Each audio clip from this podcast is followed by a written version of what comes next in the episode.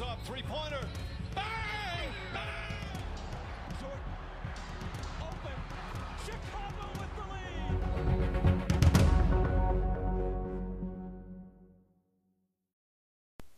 Hi und herzlich willkommen bei einer neuen Folge unseres Podcasts Halftime. Heute mit dem Recap des Drafts. Ihr habt uns letzte Woche nicht gehört. War einfach, wir haben uns überlegt, ob wir es von der ersten Runde direkt einmachen sollen oder einfach vom gesamten. Wir haben uns dazu entschieden, vom gesamten Draft jetzt ein Recap zu machen. Und ja, wie gesagt, wir, ich bin heute nicht allein, sondern wie immer zusammen mit meinem Co-Host Kadia. Hallo in die Runde. Und ja, Kadia, dann erzähl doch du, wie wir jetzt vorangehen in der heutigen Folge. Ja, also wir schauen uns mal grob, würde ich sagen, die erste Runde an. Ähm, allerdings gibt es natürlich auch die ein oder andere Franchise, die hier prominent vertreten ist, die gar nicht überhaupt in der ersten Runde ihren Pick ziehen konnte, aber jedoch anderweitig in den, in den weiteren Runden mit zwar wenig Picks, aber trotzdem auf sich aufmerksam machen konnten. Natürlich gab es auch Picks, die in der zweiten Runde gefallen sind, die auf jeden Fall allgemein auch äh, ansprechenswürdig sind.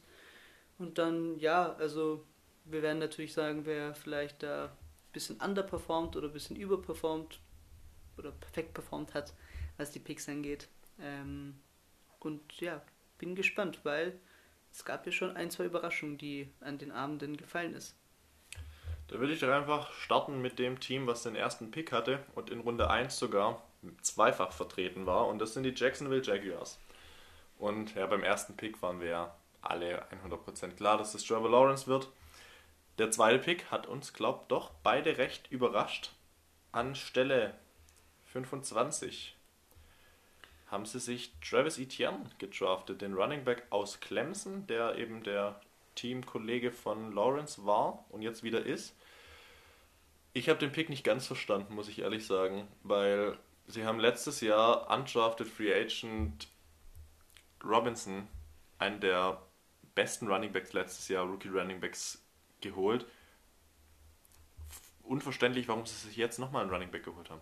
Weiß nicht, äh, The Trend is your friend, hat mal Karl-Heinz Rummenigge gesagt.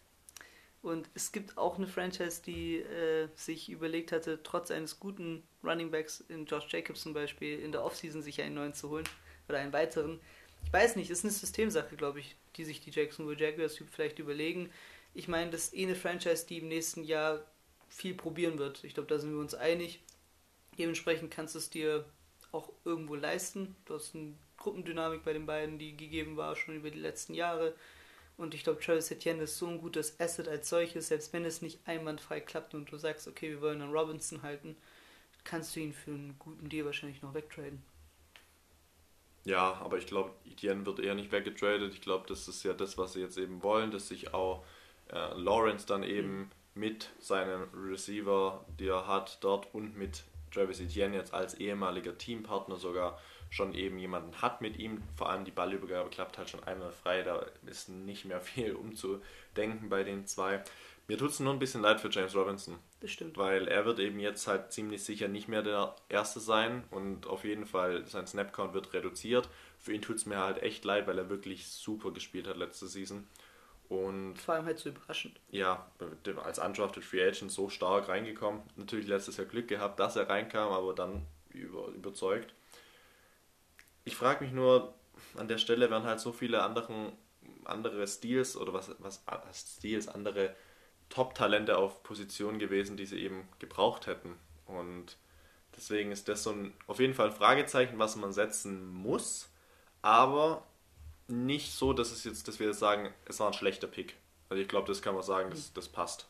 Ja, isoliert betrachtet macht der Pick Sinn, würde ich sagen. Die Frage ist halt, ähm,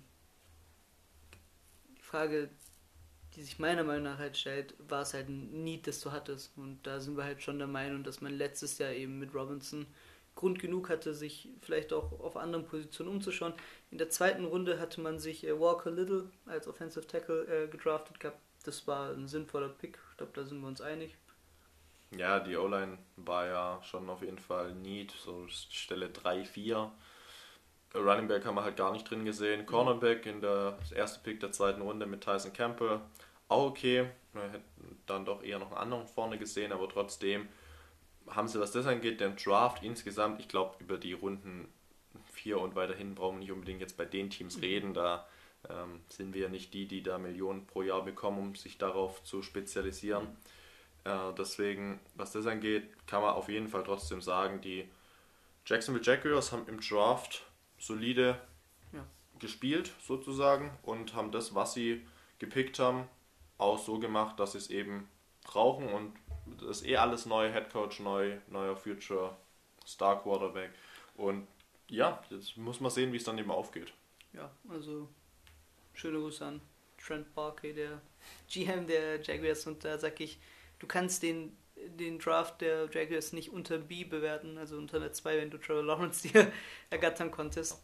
Und ging halt leider nicht so viel nach oben, deswegen gebe ich dann eine 2 Plus ab. Ja, ich bin auch, Ähm. ich bin auch bei einer 2 Plus, arg viel weiter nicht, weil es dann einfach doch die Namen, die es in Runde 2 und 3 gab, nicht von ihnen gezogen worden. Natürlich bedingt, was sie eben brauchen und nicht. Aber ja, ich würde auch eine 2 Plus geben, B Plus und ähm, da die Jaguars auf jeden Fall ja, sind gut bedient mit dem Draft. Dann gehen wir zum zweiten Team, was im Draft auch zwei Picks hatte in der ersten Runde und sich tatsächlich noch weiter nach oben getradet hat. Und zwar die Jets, die New York Jets. Der zweite Overall Pick mit Zach Wilson war ziemlich klar von uns auch. Davor schon. Pick 14 am Endeffekt. Eigentlich 23, wurde hochgetradet. Neun Picks in der ersten Runde. Ein Pick, Vier. den, ein Pick, wo ich äh, kurz vorgreifen möchte, ein Spieler genommen wurde, wo ich mir echt gewünscht hatte, dass er vielleicht runterfällt auf Pick 17. Ich hatte ihn ja in unserem Mockdraft auch recht weit oben gepickt, wo manche sich ja dachten, warum so früh. Die Jets haben viel dafür gegeben, dass sie ihn holen. Und das war auch, wo wir in den Draft geschaut haben und dann gemerkt haben, was, sie traden neun Picks nach oben in der ersten Runde. Okay, jetzt sind sie heiß auf den Spieler. Und der Spieler ist der Guard Elijah Vera Tucker. Und es ist ein super Guard. Und ähm, das ist der erste Guard im Draft, somit auch der beste Guard im Draft. Und ganz klar, er wird die Jets, vor allem neben Michael Beckton, den sie letztes Jahr gedraftet haben, stark verstärken. Stark, ja, deutlich verstärken. Und da fiel es natürlich eine gute Stütze geben, ganz klar. Und ja, ich glaube, das ist auf jeden Fall so, wenn man es so schaut, die zwei größten Needs sind es gewesen, denke Ja. ich, die sie da jetzt auf jeden Fall mit den ersten zwei Picks geholt haben. Und wie bewertest du denn jetzt nur mal den Trade? Den Trade von 23 auf 14 für das, was abgegeben Sehr haben? gut. Weil du musst auch Risiko einfach aufnehmen. Wenn du meinst, dass dieser Spieler dir halt diesen Qualitätsunterschied gibt, ähm, dann ist der Pick als solcher und auch das, was du dafür abgibst, maximal normal. Weil ich meine, du hast ihn nicht umsonst so weit hochgestellt. Ich glaube, deine Meinung ist klar, dass er ein sehr guter Spieler ist. Ich hätte ihn vielleicht nicht so weit oben, aber trotzdem, wie gesagt, war eine, Riesenhoffnung für mich bis zum Draftabend, dass ich gedacht hatte, vielleicht fällt er runter zu den Raiders. Er ist ein super Spieler. Ähm, der Junge von der University of Southern California kann sich da auch äh, top freuen auf eine Franchise, die endlich anfängt, äh, richtige Moves zu machen. Das freut mich aus Sicht der seit Jahren leidenden Jets-Fans. Dann gehen wir mal zur zweiten Runde noch. Da haben sie dann die Position des Wide Receivers verstärkt, auch wieder für Wilson. Wenn wir, sehen, sie haben, glaube ich, sehr viel über, um Wilson schon rumgedraftet. Elijah Moore, das ja so weit gefallen ist, war dann doch ein bisschen verwundernswert. Aber super Pick von Mississippi zu den Jets, bringt da im im Receiving Core nochmal Stärken rein. Dann mit Pick 107 haben sie sich Michael Carter, den Running Back, gedraftet, der weit gefallen ist, was wir nicht gedacht hätten. Ähm, richtig, also was das angeht, ein sehr guter Pick gewesen. Und die Cornerbacks haben sie sich dann gedraftet mit 154 und Pick 175. Michael Carter der zweite von Duke und Jason Pinnock. Das sind halt Gambles. Also Muss man schauen, wie die eben rauskommen, was das angeht. Das heißt, weil die Cornerback-Position war ja schon nie 2-3. Aber im Grunde genommen dieser Draft meiner Meinung nach sind einer der Top 5 Ja, in der Liga. Top 6. Und ich würde es bewerten mit ja, Deutsch 1 bis 2. Ja. Im Englischen gibt es das leider nicht. Das würde ich mal sagen, A minus minus vielleicht. Aber auf jeden Fall ein super Draft gewesen. Ja. 1 bis 2 trifft sehr gut. Ähm, und auch hier, die Needs wurden halt perfekt getroffen, finde ich. Ähm, Cornerback natürlich, äh, weil du ja nicht so viele hohe Picks hast, dass du Qualitativ, äh, Qualitätsspieler wie Patrick Sutton dir draften konntest, ist es natürlich bei der Cornerback-Position ein Gamble war ein dann quasi für die, für die Jets, das kann man denen halt nicht übel nehmen. Und da können echt eine Good Feel Story auch daraus rauskommen, dass du halt zwei Spieler hast, die relativ spät gepickt wurden und sich dann super entwickeln.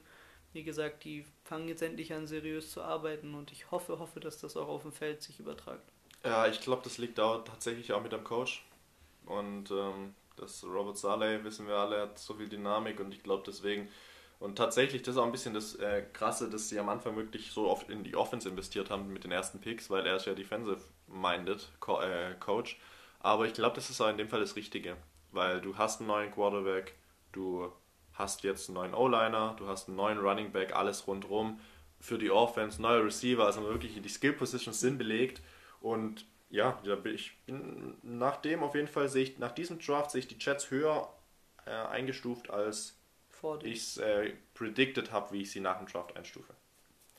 Dann gehen wir zu den 49ers, die vorm Draft sehr weit, sehr viel getradet haben, um auf Platz 3 zu gehen. Und leider dann doch was sich eigentlich kurz vor dem Draft dann doch auch verdeutlicht hat, dass sie sich Justin Fields nicht draften werden, sondern zwischen Trey Lance und Mac Jones schwanken. Kurz zur Story noch. Der Coach Kyle Shanahan hat bis zur Verkündung von Roger Goodell nicht gewusst, wen sich die 49ers draften. Und das finde ich ein bisschen fragwürdig. Fragwürdig für die ganze Franchise. So, warum, warum entscheidet jetzt der GM ohne den Coach mit einzubeziehen, weil der Coach wollte, glaube ich, eher tatsächlich Fields haben, hat er, sich, hat er auch schon mal gesagt. Was wir aber auf jeden Fall sagen können, Trey Lance ist wahrscheinlich die bessere Wahl gewesen als Mac Jones an 3. 100 Prozent. Ich glaube, also das sollte nicht zur Debatte stehen. Ähm, die Debatte, die sich stellen muss, ist es Lance oder Fields.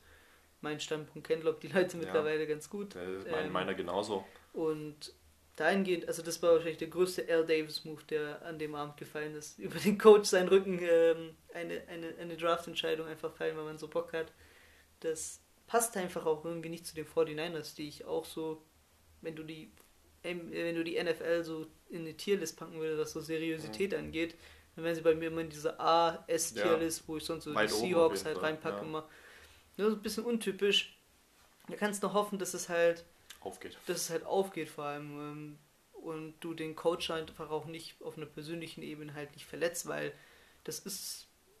Vertrauen ist ja wirklich die halbe Sache in dem Sport. Das muss man echt sagen. Was ich auf jeden Fall super fand, war von Jimmy Grappolo, der sofort nach der Verkündung des Drafts Trey Lance geschrieben hat und gesagt, hey, ich bin da für dich, ich bin dein Mentor, wir schauen, dass wir das hinbekommen und fertig und nicht einfach irgendwie so, scheiße, der Typ ist jetzt da, ich will zeigen, dass ich hier der Starter bin. Nein, mhm. komplett, also wirklich sehr, sehr seriös und richtig gut von ihm, auch wenn es in ihm selber wahrscheinlich nicht so ist, wie es jetzt gesagt wurde. Aber trotzdem, ich glaube, ähm, Jimmy G hat dadurch, hat immer noch eine Chance, getradet zu werden. Und äh, wenn er sogar gut spielt, warum sollte er dann auch gebencht werden? Das weißt du nie. Deswegen da bin ich immer noch mal gespannt, wie die 49ers an die Sache rangehen. Das ist ein schöner Ansatz. Aber für das würde ich mal sagen, Trey Lance ist ein Pick, wo man halt nicht 100% weiß, was du bekommst, weil es eben noch nicht so oft so viel gezeigt wurde, aber einer mit sehr viel Upside und der für die 49ers schon passen könnte. Ja. Dann gehen wir mal ein bisschen weiter. Kurz zweite Runde haben sie sich einen Guard gedraftet. Aaron Banks, aber ich will eigentlich auf den dritten Pick hinaus und das ist Trey Sermon mit Pick 88, Running Back von Ohio State. Super Pick. Ja. Super Pick. Ähm, sie haben einzigen Running Back, den sie eigentlich hatten, war Raheem Mostert auf dem Roster. Jetzt haben sie ihn noch mit dabei. Äh, das war sehr gut. Also das muss man sagen. Hinten raus kennen wir die Spieler auch nicht mehr alle. Deswegen da finde ich macht es nicht mehr so viel Sinn, ähm, da wirklich drauf einzugehen. Vielleicht noch kurz auf den vierten Embry Thomas Cornerback, der da schon auf der Liste noch war von den Cornerbacks. Aber im, im, im Gesamten von dem würde ich den Pick als B- bezeichnen. Ähm, äh, den, den, den Draft, den Draft, nicht den Pick, den Draft.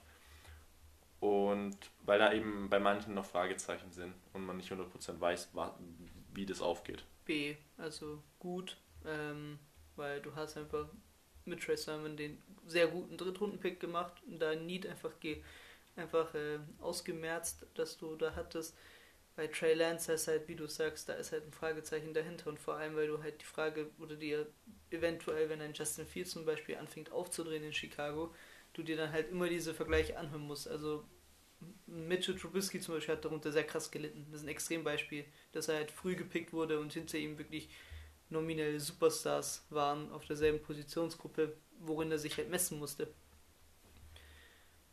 Wollen wir weitermachen? Pick 4, Falcons, kurz vorweg, ich bewerte den ganzen Draft mit einer glatten 1, mit Ja. einem A. Den mit besten Pick in der ersten Runde gemacht mit Kyle Pitts. Gut, das war einfach klar, er hat das Talent. Dann aber weiter Pick 2 Richie Grant und Pick 3 Jalen Mayfield und Pick 4 Darren Hall. Das sind alles vier Spieler, die ich persönlich namentlich auch kenne und auch sogar Tapes schon gesehen habe zuvor. Das heißt, die Spieler sind auf jeden Fall besser. Ich würde sagen, ich kenne um die, ja, wie viele Spieler kenne ich vom Draft? Um die 80, neu- äh, ungefähr 80 Spieler. Und dann mit Pick 100, noch- 108 Darren Hall noch zu holen, war ein guter Pick. Jalen Mayfield ist sehr weit gefallen tatsächlich auf 68. Aber ich sag mal so, die vier Picks sind echt gut gewesen. Bin, bin, also da haben die Falcons gut, gut gedraftet. Ja, der neue Coach Arthur Smith kann sich da echt auf eine, auf eine wirklich tiefe Mannschaft jetzt auch freuen, finde ich. Und du hast auf der Titan-Position wirklich generational Talent in Kyle Pitts.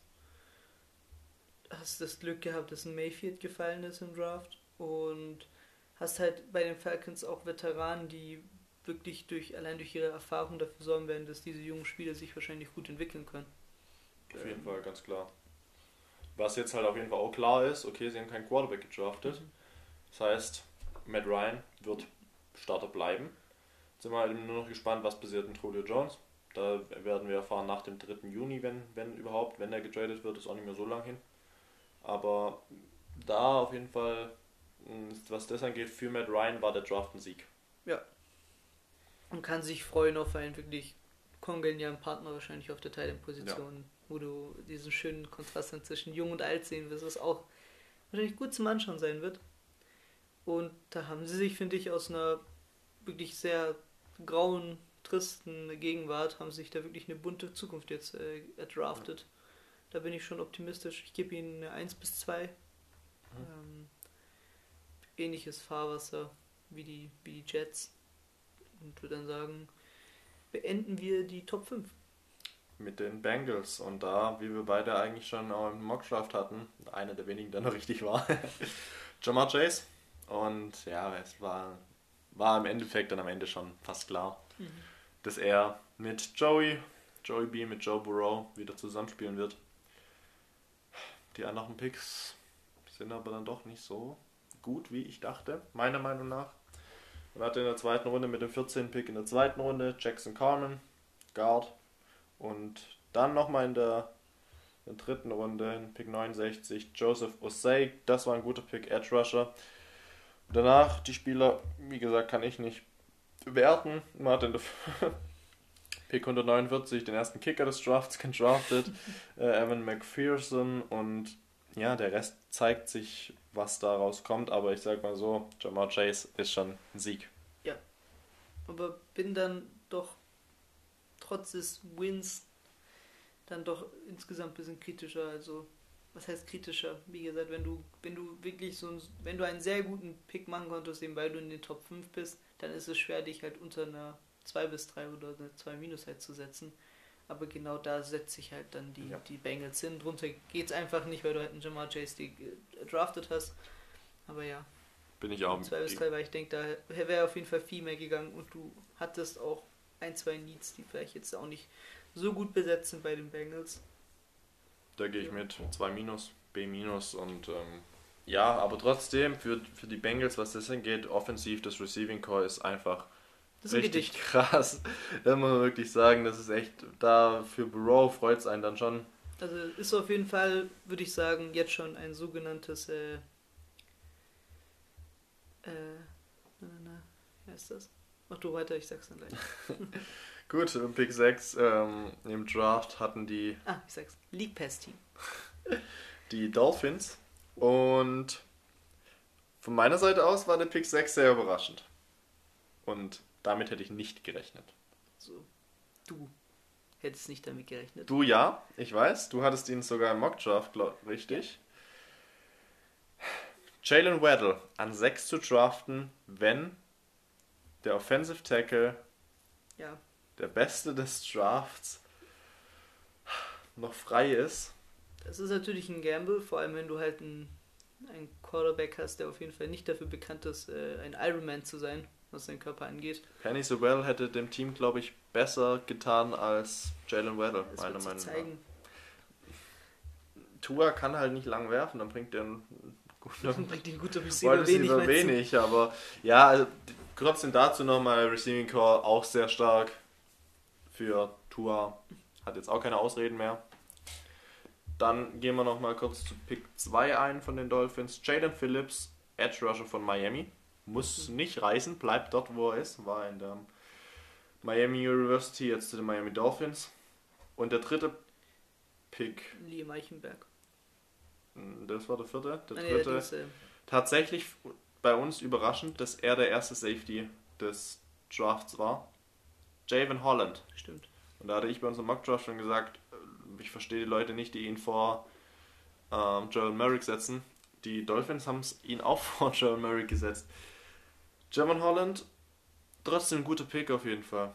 Auf Position 36. Und dann, wie gesagt, wie du schon angesprochen hast, mit Pick 42 Liam Eichenberg. Offensive Tackle, glaube ich auch, hätte man andere Spieler noch bekommen können, die, die eben auch danach eben gegangen sind. Dementsprechend war das schon ja, ein bisschen frustrierend. Also da haben sich Brian Flores und Chris Gear nicht unbedingt mit Ruhm bekleckert.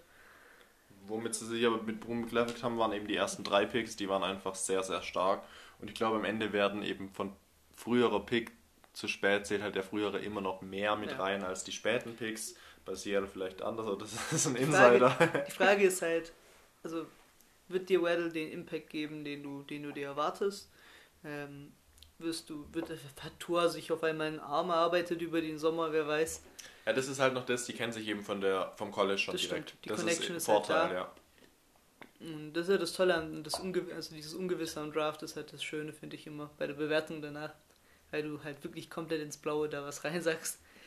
Ähm, Habe ich ein bisschen schwer getan, halt auch in der Bewertung.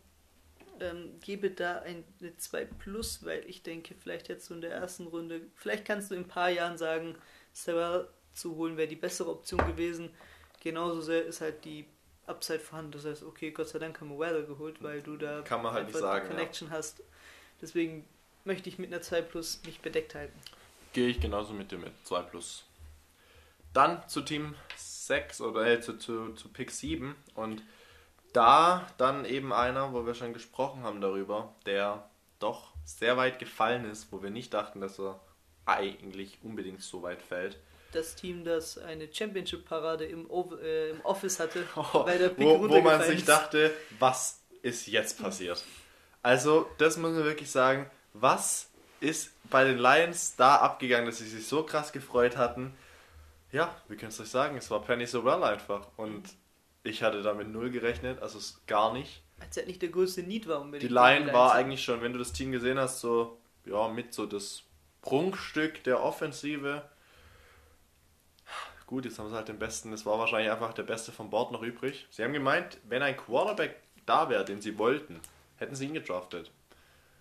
Überlege ich mir, aber Justin Fields war frei. Warum wollten sie ihn auch wieder nicht? Wahrscheinlich Das dann. sorgt für noch mehr Zweifel in meinem Kopf. Richtig, deswegen ist dann im Endeffekt vielleicht Penny sogar richtig. Ich hätte, wie gesagt, Parsons dort eher gesehen, ähm, weil das Need Linebacker ist da, vor allem wenn ich den Draft anschaue, mit Pick 113 belegt worden und das bringt nicht unbedingt viel. Aber Pick 7 im Grunde genommen A+, ganz klar, mit Penny sogar macht niemand was falsch, wenn du ihn gedraftet hättest. Ganz klar, ein super O-Liner. Da freut es mich für Jared Goff. Richtig, das, das hat. Goff auch gesagt nach dem Draft. Er freut sich, dass er wirklich einen hohen Stellenwert hat, weil das hat er gesehen. Es wurde offensiv kein Quarterback gedraftet und für ihn sogar, um ihn herum richtig. Wide Receiver, Running Back, O-Line. Deswegen, ja, äh, wir können weitermachen bei den Lions. Die werden bei mir auch insgesamt, das kann ich schon mal sagen, gut wegkommen bei der Bewertung. Richtig bei mir auch, ja. Deswegen machen wir weiter mit dem zweiten Pick, Pick 41, Levi Onwusurik, Defensive Tackle Washington und danach an Pick 72 wieder ein Defensive Tackle Alim McNeil von North Carolina State. Zwei Defensive Tackles, die wir jetzt nicht als die besten eingestuft haben, aber da die Defensive Tackle Class E nicht breit war, können wir darüber nicht unbedingt viel sagen, wie es am Ende rauskommt. Jetzt gehen wir dann eher auf den Pick, den du tatsächlich in deinem Mock Draft an Runde 1 hattest. Und das ist der Cornerback Ifeato Melifonwu. 100 Pick 101 haben sie ihn noch bekommen. Ein Stil, ganz klarer Stil mit dieser 100%. Position. Und jetzt nochmal ein Stil. Wir, sind, wir reden vom dritten Tag des Drafts. Und jetzt mit Pick 112. Amon Ra, St. Brown, unser deutscher Wide Receiver. Schade, dass er in die vierte Runde gefallen ist und wir haben ihn eigentlich so am Anfang des zweiten Tages damit gerechnet, dass er der zweiten Runde wahrscheinlich gedraftet wird. Weiß nicht mal, ob es allzu schade ist für ihn persönlich, weil ich glaube, dass er bei den Lions gar nicht mehr so Ja, bei den Lions, aber dass er so weit fällt, ist Also für für ihn schon pers- schade. also sein Dings- ganze Geld, alles Das weg. stimmt, aus Vertragssicht ist es natürlich nicht so gut, aber ich glaube, der Junge wird Aus, aus Teamsicht kann er zufrieden sein, weil Ja. ich glaube, da wird er ziemlich sicher, er hat kaum Konkurrenz. Golladay ist weg, der einzige, der noch da ist, ist Marvin Jones vermutlich. Und sonst, also er wird ziemlich sicher schon Starter sein. Hat einen Quarterback, der Gut ist. Gut Wir, ist, wir wissen, sagen er ist gut. Er ist jetzt nicht Der der, Beste, aber es ist, er ist gut. Und das reicht doch schon, um reinzukommen. und der wird auch seine Zeit in der Pocket haben, weil vor ihm ist ein Monster O-Liner. Center wurde jetzt auch noch verlängert, bester Also- Center-Vertrag. Dementsprechend freut es mich für ihn und dann wird hoffentlich, das hoffe ich wirklich sehr, sein zweiter Vertrag umso größer sein, wenn er dann mit Leistung dort überzeugt. Ähm, Brad Holmes, GM der Lions, hat, einen super, hat super Abende dort verbracht, äh, was den Draft angeht. Ja, und äh, sich zu Recht auch abfeiern lassen Ja. dann bei den Calls eben. Und wenn wir jetzt da mal rausziehen, sind es drei super Picks gewesen mit Ja. Sewell, Melifonwu und Sam Brown. Vor allem dann eben an diesen Positionen, wo sie gedraftet wurde. Und deswegen, du hattest schon gemeint, du schätzt dich sehr gut ein. Was gibt's den Eins Lions? minus. Und ich sehe sie noch besser. Ich gebe tatsächlich direkt eine glatte 1. Gehört auch ganz weit oben hin im Draft. Dann Pick Nummer 8. Und jetzt für mich ein bisschen komisch oder ein bisschen. Jetzt kommt der Moment, als ich mich als Hobby-GM an meinem Sofa gefragt habe, was ist hier los? Und äh, auch die haben sich abfeiern lassen. Außer einer, ich glaube, ich weiß nicht, wer es in Form von der Franchise war, war nach diesem Pick nicht so begeistert. Und wir waren umso mehr verwundert. Und es handelt sich um die Panthers, um die Carolina Panthers. Pick 8. Ja, darf ich sagen? Natürlich. JC Horn, Cornerback, ähm, South Carolina. Und da bin ich ehrlich zu dir, der weitaus bessere Spieler war genau ein Pick dahinter, war eben dementsprechend auch äh, verfügbar. Ja. Und ich finde, es ist auch nicht so, dass, also in meinen Augen sind- ist es nicht so, dass beide Spieler nur, dass er sich wenig trennt, sondern dass da schon ein guter Unterschied ist. Ich hatte ihn an Cornerback-Position 3 tatsächlich. Mhm. Fa fast zwei, so eigentlich mit äh, Khalib Farley gleich, aber JC Horn als erster Corner, wieder einmal eine Corner-Überraschung im Draft, wer der Mhm. erste ist. Das ist fast jedes, jeder Draft ist so, man denkt, der ist der beste Cornerback, kommt ein Team, nein, wir picken den als erstes. Also das ist fast jedes Jahr gleich. Also muss man wirklich sagen, es war, ich weiß nicht, vor zwei, drei Jahren mit DeAndre Baker der erste, wo ähm, viele andere noch waren. Äh, jetzt ist hier dann, dann mit Arnett zum Beispiel, gerade war jetzt nicht der erste, aber auch sehr früh. Ähm, also da schon, schon, hat man sich auf jeden Fall ein Ei gelegt, würde ich sagen. ich will nicht sagen eingelegt. Ich glaube, JC Horn wird sehr gut spielen. Die Frage ist halt, Ich glaube- du dir, ja gut, er wird sehr gut spielen, also sonst ist ein guter Spieler, also ist ein guter Cornerback. Und wird auch die Defense übernehmen auf Cornerback-Position. Und Frage der wird, glaube ich, halt- auch ein Star werden können. Frage aber halt, wirst du es bereuen, halt nicht den besseren Star, muss man sozusagen, gedraftet zu haben. vermutlich, ja. Ja, das ist das. Und darum geht's also. Das ist ja wirklich das Ding, wenn du zwei Spieler hast aus derselben Positionsgruppe, die halt genau hintereinander gedraftet werden, dann liegen die Vergleiche meistens auf der Hand. Vor allem, wenn es um so Picks 8 und 9 geht. Ne, 1 und 2 ist dann nochmal ein bisschen anders, vor allem dieses Jahr, wo wir da so ein Monster-Talent haben.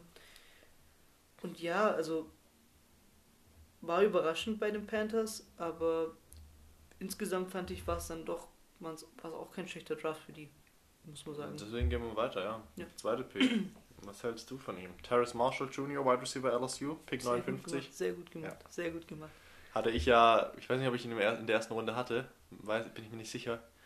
Aber, ey, super Pick, Pick 59, ihn zu holen, richtig gut, richtig gut. Und ähm, das sehen wir eben auch für Sam the Man Darnold bei den Panthers, der jetzt Starting Quarterback sein wird. Freut mich auch, umso mehr. Nochmal eine wird Waffe jetzt dazu. eine Waffe bekommen.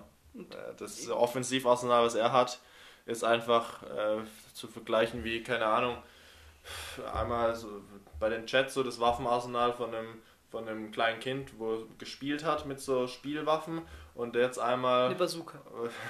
Oder im Autovergleich, das war davor ein Fiat 500 verrostet ja, und jetzt hat er jetzt sich. hat er einen Lamborghini geholt, so ungefähr. also, Und ja, deswegen, da ist krass. Und dann haben sie sich mit Pick 70 auch noch in der O-Line verstärkt, mit äh, Brady Christensen. Und Pick 126 noch dazu, Jabba Hubbard, der weit gefallen ist, Running Back. Rest weiß ich nicht. sehr Aber gut gemacht, wirklich sehr gut in dem gemacht. Draft sehr gut, ja. Eine Franchise, die eh, finde ich, ähm, sehr interessant zum Anschauen sein wird nächstes Jahr. Ähm, hat wirklich sich punktuell verstärkt, muss ich sagen. Und das bei einer Struktur, wo du wirklich sagen kannst, okay, die haben schon ihre Cornerstones, wo du, worum du herum halt eine Franchise aufbauen kannst. Dementsprechend ist es klar, man hätte sich vielleicht äh, Certain holen können ähm, anstelle von JC Horn, aber das ist immer noch ein Qualitätsspieler. Und ja, ich, toi toi toi würde ich sagen. Ne, Ich wünsche keinem schlechten, ich wünsche keinem Spieler hier eine schlechte Zukunft. Und dann hofft, dass alle in der Nachbetrachtung sich hier im Pick rechtfertigen mit Leistung. Und von der Note gebe ich eine 1 minus. Ja, 1 bis 2. Dann gehen wir zu Pick 9, wie du schon angesprochen hattest. Hedrick Certain, der zweite, wurde gedraftet von den Denver Broncos. Damit haben sie den besten Cornerback eigentlich geholt.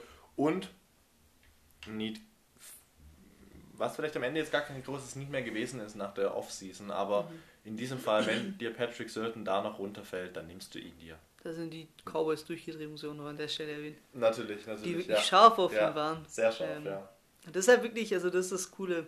Du hast ja wirklich so Ansätze, wo du sagen kannst, okay, ist der Need so groß, dass ich nicht den bestmöglichen Spieler vom Board halt nehmen soll. Und deshalb haben sich die Cowboys eben dann danach auch gedacht, okay, wir traden den Pick nach hinten. Ja. Weil weil das, nicht mehr was da wir war wollten, genau. und das, was sie dann wollten, eben später noch frei war. Aber zu diesem Pick, Patrick Certain, das war auf jeden Fall ein super Pick an 9. No-Brainer. Und genauso wie ein super Pick war Pick 35, der dritte in der zweiten Runde, Javonte Williams, den ich ja in der ersten Runde noch hatte im Mock Draft. Von North Carolina, der Running Back, ein bisschen fragwürdig in der Hinsicht, weil sie mit Melvin Gordon Running Back haben, der sehr gut ist. Jetzt aber mit Javonte Williams haben sie ein super Duo, also muss man auch wieder sagen. Und tatsächlich ist dieser Draft der hinsichtlich schon auch ein Win für Drew Lock, wenn er sich eben durchsetzen kann gegen Teddy Bridgewater. Das ist halt. Ja, bei den Broncos verstehe ich es nicht ganz. Also, Certain ist ein guter Pick, ein sehr guter Pick. Aber um ehrlich zu sein, hätte ich weder den Tag davor für Bridgewater getradet, noch würde ich mit Lock weitermachen, sondern würde mit würde auf Justin Fields gehen, wenn er halt dann runtergeht. A9, ja, Und, natürlich, wir halten ja viel von ihm, ja, so. aber das haben sie eben vielleicht nicht gedacht. aber bin gespannt. Also auf jeden Fall hat Lock jetzt keine Ausreden mehr. Ähm, da können wir mal schauen, was dieses Jahr klappt. Ich meine, für mich ist es gut, wenn die, wenn die Broncos eine Fehlentscheidung mal treffen. Naja, vielleicht holen sie sich ja noch Aaron Rodgers. Da die Frage ist so, und Rodgers hat ja jetzt noch kurz geäußert, seine äh, Favorite Destination sind die Broncos. Ich, also ich habe gelesen, John Gruden hat gesagt, er würde alles dafür geben, dass Aaron Rodgers kommt. Aber ist halt jede Offseason gefühlt das gleiche, was Gerüchte angeht. Aber naja, jetzt mehr zum nicht Draft abschweifen. noch. Genau. Ähm, ja, also da, da müssen wir einfach schauen, wie sich das Ganze bei den Broncos insgesamt entwickelt. Ähm, man hat aber auf jeden Fall äh, eine, eine Grundstruktur aufgebaut, dass du sagen kannst, keiner hat jetzt Ausreden mehr, dass er sagen kann, ähm, uns fehlt es an der und an dem und dem, sondern jeder kann, muss eigentlich jetzt performen, Coaching, Quarterback. Ähm, da können wir uns auf was freuen. Offensiv noch einen neuen Center gedraftet mit Quinn Minards, meiner Meinung nach der zweitbeste Center im Draft gewesen. Sehr gut. Und dann will ich nur noch kurz auf den Pick 164 eingehen, insgesamt der sechste der Broncos. Jamal Johnson, Safety, Stil an dieser Position meiner Meinung nach. Und ja, dieser Draft auch einer der besseren. Mhm. 1 bis 2 meiner Meinung nach. 2 plus. Kurz und knapp. Und dann würde ich sagen, Pick eben zu dem, 10. den wir gerade angesprochen haben, diesen Trade, die Und Cowboys. Dankeschön an die Eagles, dass sie mich gehört haben und erhört haben. Und viele andere Eagles-Fans sind dadurch natürlich auch froh. Die Eagles haben von 12 auf 10 hochgetradet und im Nachhinein das Beste, was sie hätten machen können. Ja. Denn wir im Nachhinein wissen wir, Mannschaft 11 wollte diesen Spieler auch. Und der Spieler ist der, wo wir beide eigentlich an gesagt haben, er wird da früh als dritter Receiver wahrscheinlich gehen, vielleicht als zweiter. Devontae Smith. Der Heisman Trophy Gewinner. Und danke. Die Eagles haben endlich einen Wide Receiver gedraftet, wo wir alle gesagt haben schon vom Draft, ja, Der dieser, kann die erste Option sein. der wird die erste Option sein und für ihn war dieser Draft ein Riesengewinn. Er wird fast schon Nummer 1 Position als Wide Receiver übernehmen können und das direkt als Rookie und das ist halt krass und da siehst du, wie groß der Need ist. Und dann mit Pick 37 nochmal den Center nach, äh, ver verbessert mit Landon Dickerson, meiner Meinung nach Nummer 3 der Center. Äh, sehr früh gedraftet worden als als erstes Center, glaube Ja. ich, gell? Da steckt jemand Vertrauen rein auf jeden Fall. Richtig, ich hatte Humphrey noch davor und eben meinen, aber da denkt jemand, der kann sehr viel leisten und das ist natürlich dann auch gut für Hurts. Und dann zu noch kurz Devonta Smith und Jalen Hurts zusammen im College College, gespielt. Das ist das dritte, die dritte, Also- die dritte Wide Receiver Paarung, die eben so Das ist wirklich Reconciliation. Mit Chase, Waddle und mit, mit Smith. Und das wird ein Duo sein, was übel Bock machen wird. Da bin ich fest von überzeugt. Und du hast es davor gesagt gehabt, dass es auch für Devonta Smith einfach die bestmögliche Destination eigentlich ist, die noch auf dem Board war. Weil bei den Giants fände ich, wäre das schon fast wasted talent gewesen, um ehrlich zu sein. Und das eigentlich Ja. nicht nur wegen dem Quarterback, sondern halt auch wegen der Breite an Receivern, die halt schon dort war. Dieser Quarterback, aber dazu kommen wir gleich. Noch kurz zum dritten Pick. Ich denke, das ist der letzte. Ah, ich gehe auch noch auf zwei ein. Der dritte, Pick 73, Milton Williams, Defensive Tackle, Louisiana Tech. Guter Pick, ganz, also wirklich Defensive Tackle an dieser Position zu holen, bewerte ich als Stil. Und Steals sind im Draft immer sehr gut. Und jetzt nochmal ein Riesenstil am Pick 150, Kenneth Gainwell von Memphis Running Back. Ich glaube, dieser Running Back kann hinter Miles Sanders heranwachsen und super werden. Ähm, ob er jetzt ein Superstar wird in der Liga, das ist, äh, kann man jetzt mal nicht sagen als Pick 150, aber das, ich glaube, der hat sehr, sehr großes Potenzial auf jeden Fall als Pick 150 da dann was zu reißen. Und im Grunde genommen war auf jeden Fall der wichtigste Pick Devonta Smith und dadurch den Draft eigentlich schon mit diesem Trade Ja. eigentlich auch gewonnen für die Eagles und im Vergleich zu den letzten Jahren auf jeden Fall mal besser einzu, ja, Einzuordnen. einzuordnen. Und deswegen gebe ich im Gesamten eine B-, was nicht ganz so gut ist, weil ich jetzt bei Dickerson nicht 100% weiß, was Was da los ist. wie, wie, wie stark er ja, performen wird. Aber aufgrund von Smith allein ist es ja B, B-. Ich sag B-, Ich gebe eine 2 Plus auf jeden Fall, weil man, weil man erstmal diesen Move machen musste, um Smith zu kriegen. Und das allein ist aller Ehren wert. Der Philly ist für mich immer sympathisch. Da gibt es einen kleinen Bonus noch dazu. Und ja, wenn wir das abgehakt, haben, kommen wir wahrscheinlich zu dem Team, was am ersten Draftabend wahrscheinlich das glücklichste Team war. Vor allem die Fanbase. Denn die Chicago Bears haben nach Ewigkeiten endlich ihren Quarterback der Zukunft hoffentlich, hoffentlich gefunden. Justin Fields rutscht bis 11 runter und der junge in Ohio State ist jetzt ein Shutdown, wie man so schön sagt. Und ja, also ja, der, also da noch kurz vorweg, der beste Move der ersten Runde, der beste Pick der ersten Runde. Ihn an 11 zu bekommen, ist ein Stil und äh, kurz dazu, wenn an 15 Belichick ihn wollte, hat er was verpasst, hoch zu traden. mhm. Justin Fields, wir glauben beide, er wird in Woche 1 starten für die Bears. Ja. Und dafür, klar, für Dortmund jetzt ein bisschen Pech, ja, so. Gutes Sprichwort, was, was, was war's? Ähm, nicht traurig sein, dass es vorbei ist, glücklich sein. glücklich sein, dass es passiert ist. Er war jetzt für 10 Tage der gedachte Starter oder ein bisschen länger, aber Justin Fields ist ein super Pick und dadurch, al- allein dadurch ist dieser Draft ganz, ganz weit oben einzuordnen von den Bears. Und ja, dann gehen wir es mal ganz schnell noch durch. Kurz Pick 39, Tevin Jenkins, Offensive Tackle. Dann noch ein Guard gedraftet. Dann will ich kurz auf Pick 221 noch eingehen. Des Newsome, Wide Receiver auf dieser Position meiner Meinung nach ein Stil. Arg viel mehr kann man jetzt gar nicht benennen. Allein wegen, allein wegen Fields ist dieser Draft super gewesen. Und äh, Jenkins auch nicht schlecht gewesen. Und deswegen ist der Draft für mich eine A. Eine 1 plus sogar. Du gibst 1, 1 plus, das Ja. heißt, du siehst im Draft an beste Draft. Ja, der war Der beste Draft der Liga? Der beste Draft der Liga Okay. für die Bears. Also Nee, ich meine auch von den Teams her? Ja, ja, von allen. Ja? Okay. Also wenn, wenn da nicht irgendwas ganz Krummes passiert mit Fields, wird man da rückblickend sagen, das war wirklich sehr gut gemacht. Masterclass, wie man so schön sagt. Dann gehen wir weiter zu Pick 12, zu den Cowboys, Da- die eben von 10 nach hinten getradet haben mit den, mit den äh, Eagles. Und auf dieser Position auch nochmal einen Stil geholt, meiner Meinung nach. Micah Parsons. Mit Micah Parsons an 12. Ich hatte ihn deutlich höher eingeschätzt. Du nicht, ich weiß, aber ich hatte ihn deutlich höher eingeschätzt. Und im Grunde genommen, ihn da noch zu bekommen, vor allem für das, was eben schon weg war. Wir wussten, die wollten eigentlich einen Cornerback. Horn war weg. Certain war weg. Das heißt, Parsons die beste Lösung gewesen. Ja, also ist das mal so, ich würde wäre schön, wenn wir die also wenn wir die weiteren Spieler der der Cowboys, die gedraftet wurden, uns anschauen, weil dann würde ich gerne meine Meinung dazu abgeben. Dann gehen wir doch zu Dallas. Dann gebe ich dir mal, überlasse ich dir mal ein bisschen das Wort. Also aus Kentucky den, hat man Kevin Joseph geholt, Cornerback, ähm, Defensive Tackle Osa Udigisuva, ähm, Iowa Edge, Chauncey Golson, viele Defensive Spieler, die halt geholt wurden, was natürlich mit das größte Problem war, was man letztes Jahr hatte.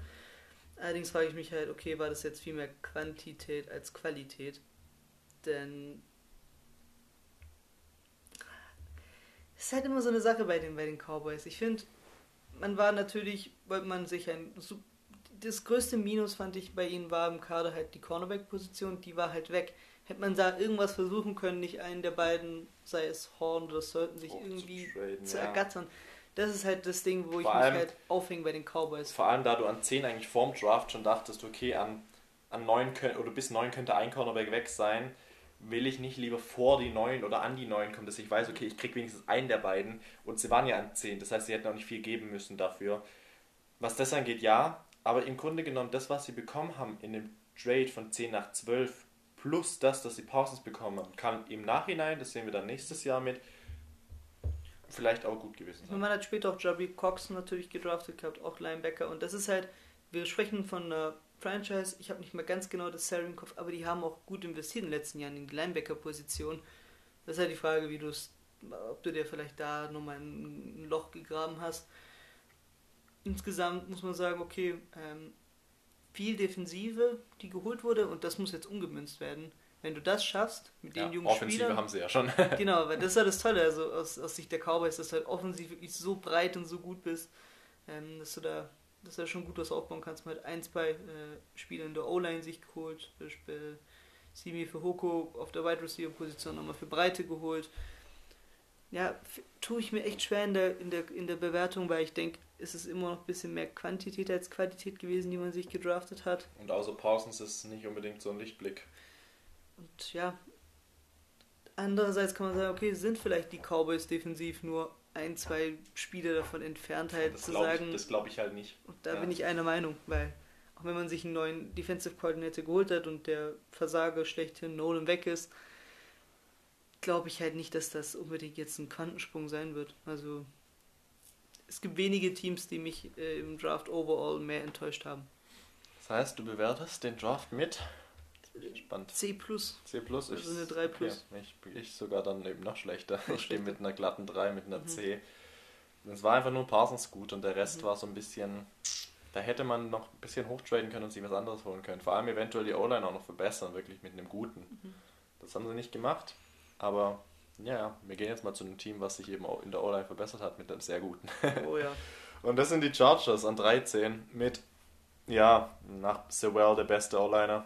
Rashawn Slater, Offensive Tackle und dadurch natürlich sind sie eben dahin gegangen. Justin Herbert ist unser Mann. Wir wollen ihm das Leben so leicht wie möglich machen. Wir holen uns den besten O-Liner, der noch übrig ist. Und das war Rashawn Slater an 13 und auch verdient so früh zu, verdient für ihn so früh gedraftet Ja, zu werden. Das Ganz ist, klar. Das, das ist kein Spieler, der zu früh geholt wurde, im Gegenteil. Das ist ein Need, der perfekt aufgenommen wurde und einer, der auf dem Board halt wirklich auch mit der beste Spieler war, der noch übrig war. Also, Richtig, ich wollte es gerade sagen, O-Line ist Need 1 oder 2 schon und dann eben mit dem, was als Prospect noch übrig war, besser hätte es nicht laufen können für die Chargers.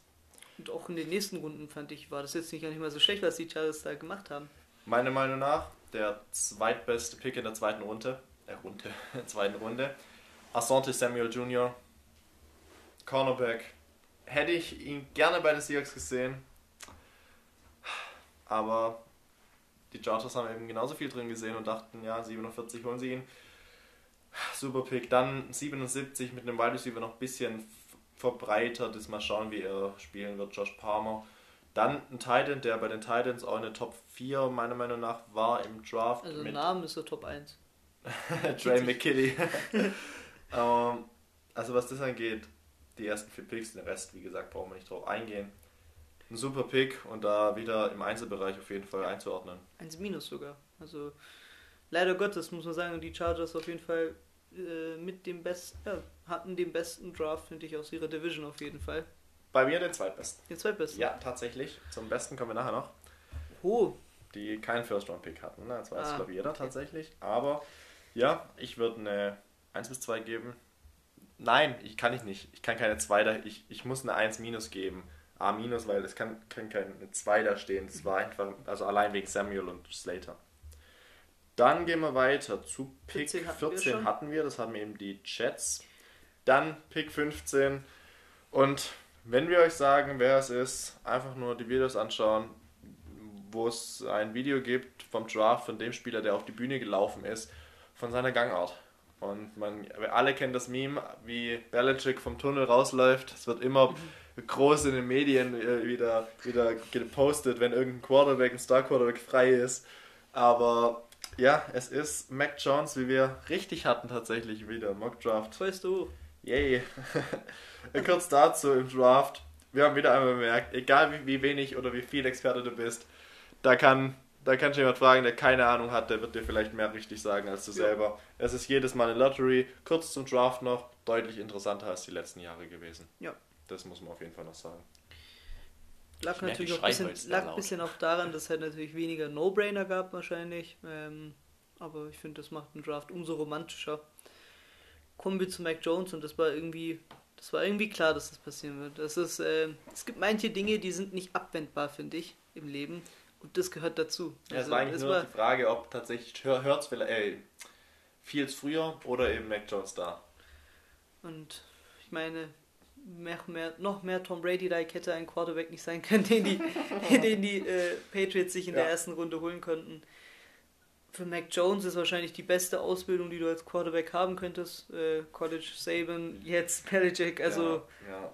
von Goats um, äh, von Goats surrounded. Ja, und du siehst schon am, am zweiten Pick mit 38 wieder Alabama. Äh, Bill Belichick liebt es, Spieler von Alabama zu holen. Christian Barmer, der beste Defensive Tackle an dieser Position zu holen. Ein sehr guter Pick in Runde 2.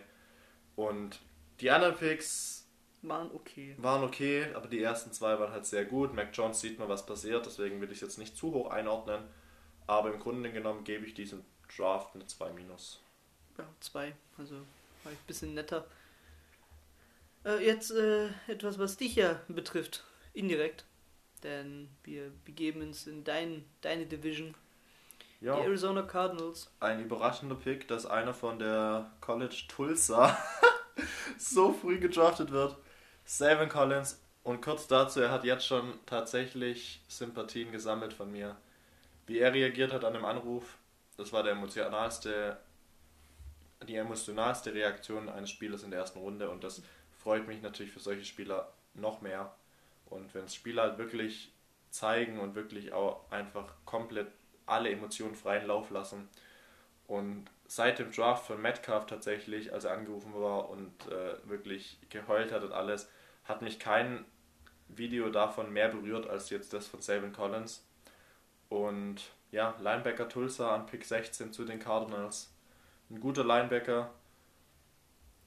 Und dahinter. Und dahinter dann an Pick 49 Rondale Moore, super Wide Receiver, dass es so weit gefallen ist. Und dann noch an Pick 136 Marco Wilson, Cornerback, der tatsächlich wirklich von den Cornerbacks auch einer der nicht, also einer der besseren dann doch war im Draft. Und ja, die anderen, wie gesagt, da gehen wir nicht drauf ein, die ersten drei. War, sehr guter Draft. Im Gesamt, also von den ersten drei, im Gesamten ein, ein guter Draft. Und das ist bei mir dann auch eine 2 Minus dann. Bei mir eine Ähm, 2 und ähm, für Savin Collins freut es mich sehr und den Typ, also da ich, du siehst, ich, ich lache Mhm. schon, wenn ich über ihn rede, einfach weil ich ihn als, ja, so wie er eben reagiert hat, äh, ja, sehr, sehr, sehr mag jetzt schon. Dann lasse ich dir das Wort. Pick 17. Kurz Ja. vor dazu ein typischer Pick dieser Franchise. Ja, also, das kannst du natürlich so sagen, aber du hast natürlich auch nicht den Draft-Guru als General Manager. Katja, kurz, welche Guru? Mike Das ist ein, ist ein dummer Guru. Also, ist Die ganzen letzten Jahre war auch alles Die verkackt. größte, die größte Charlatan seit, äh, seit Uri Geller, den die, den die Welt je zur Schau gesetzt bekommen hat. Mike Mayock hat Entscheidungen, tendenziell die ersten Picks, der erste Pick, den er macht, ist meistens immer der schlimmste. Ja, Danach kann man drüber streiten, dass er vielleicht gar nicht mal so schlechte Arbeit macht, wenn es darum geht, was dahinter kommt. das ähm, würde ich sogar sagen, dass das, was nach dem ersten Pick kommt, sehr gut ist. aber Ähm, der erste halt Aber nicht. der erste Pick war grauenhaft, deswegen empfehle ich es jedes Mal, macht es doch wie die Seahawks. Tradet alles weg, geht, in die, geht, geht einfach in die zweite Runde. weil genau da hättest du halt Alex Leverwood auch äh, draften können, in der zweiten Runde. Und Der jetzt nicht, gedraftet wurde an Pick und 17. nicht an Pick 17. Das ist, ich fasse das nicht. Es ist, wie schlimm diese, wie, wie planlos das Ganze wirkt, ist, dass man sich realistisch zuschustern kann, dass die, äh, dass die Raiders sich in der erst, äh, die ersten zwei Runden Pick, also der ersten und den zweiten Runden Pick einfach switchen hätten können. Und niemand hätte was gesagt, wenn das in der Reihenfolge gewesen wäre. Das sagt schon eine Menge aus. Ähm, Ja, also dazu noch vielleicht kurz, Offensive Tackle war dann schon ein Need, weil sie eben Trent Brown weggetradet haben. Aufgrund dessen ein guter Pick, positionsbedingt jetzt schon mal. Aber Alex Leatherwood, wie gesagt, das kriegst du in der zweiten Runde genauso. Und da hättest du von Pick 17 nach hinten traden können und dir auf jeden Fall Picks bekommen können, die dir am Ende was helfen. Vor allem in der ersten Runde kriegst du dir für nächstes Jahr locker einen Zweitrunden-Pick.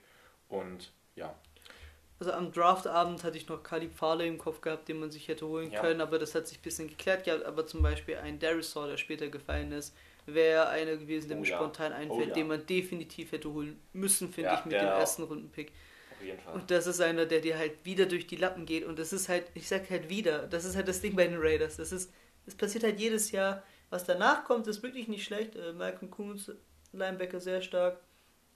Ähm, Naja, und äh, kurz Trevor danach Murray, kam erstmal genau. Trevor Murray, Pick Ähm, 43, dass dieser Sen äh, Safety so weit fällt, super Pick. Und dementsprechend, das haben wir auch klar gemacht, der beste Safety des Jahrgangs. Ja. Ab dann wird es natürlich auch von meinem Knowledge ein bisschen äh, schwächelnd, aber die, das, was ich gelesen habe über den Rest, der geholt wurde, also ab Runde 3, ist eigentlich durchweg positiv gewesen. Die Frage ist halt, ab Runde 3 finde ich, ist es für mich immer ein Gamble. Runde 1 ist für mich ein bisschen safer und da, wo es safe ist, haben es die Raiders einigermaßen wieder verkackt. Einigermaßen verkackt. Ähm, Gut ausgedrückt. Und ja, kommen dementsprechend nicht gut weg von mir. Eine 3 bis 4. Oh! Oh! Das ist hart. Schlechteste im Draft? Ja, ist nicht schlechtes. Ja? Persönliche Enttäuschung spielt natürlich eine Rolle, aber ja. Okay, okay. Sehe ich nämlich nicht so. Ich sehe sie nicht als schlechtesten. Ich, ich, ich sehe eine, eine 3. Okay. Eine glatte 3. Besser als die Und, Cowboys. und ich finde es nämlich gar nicht so schlecht. Alex Leatherwood ist ein guter Tackle, wäre halt in Runde 2 eher gewesen. Dafür Trevor Merrick, der eigentlich ein First-Round-Prospect ist, in Runde 2 zu holen. Gut.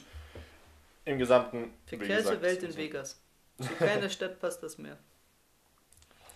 Dann, ähm, ja, nachdem die Raiders sich diesen Patzer geleistet hatten, ging es dann äh, zum davor angesprochenen Miami-Pick, in dem man einfach den Miami-Guy, Jalen Phillips, als sich gedraftet hatte. Und dann kommen wir zu der Franchise, die noch nicht besprochen wurde. Und das ist das Football-Team aus Washington, D.C., die sich äh, kurzerhand mit dem 19. Pick Jamin Davis äh, geholt haben. Linebacker. Linebacker. Ähm, ja, Das nicht, was wir auch auserkoren haben. Ja.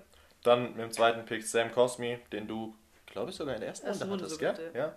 Pick 51. Und dann nochmal Pick 74, Benjamin St. Just, Cornerback von Minnesota.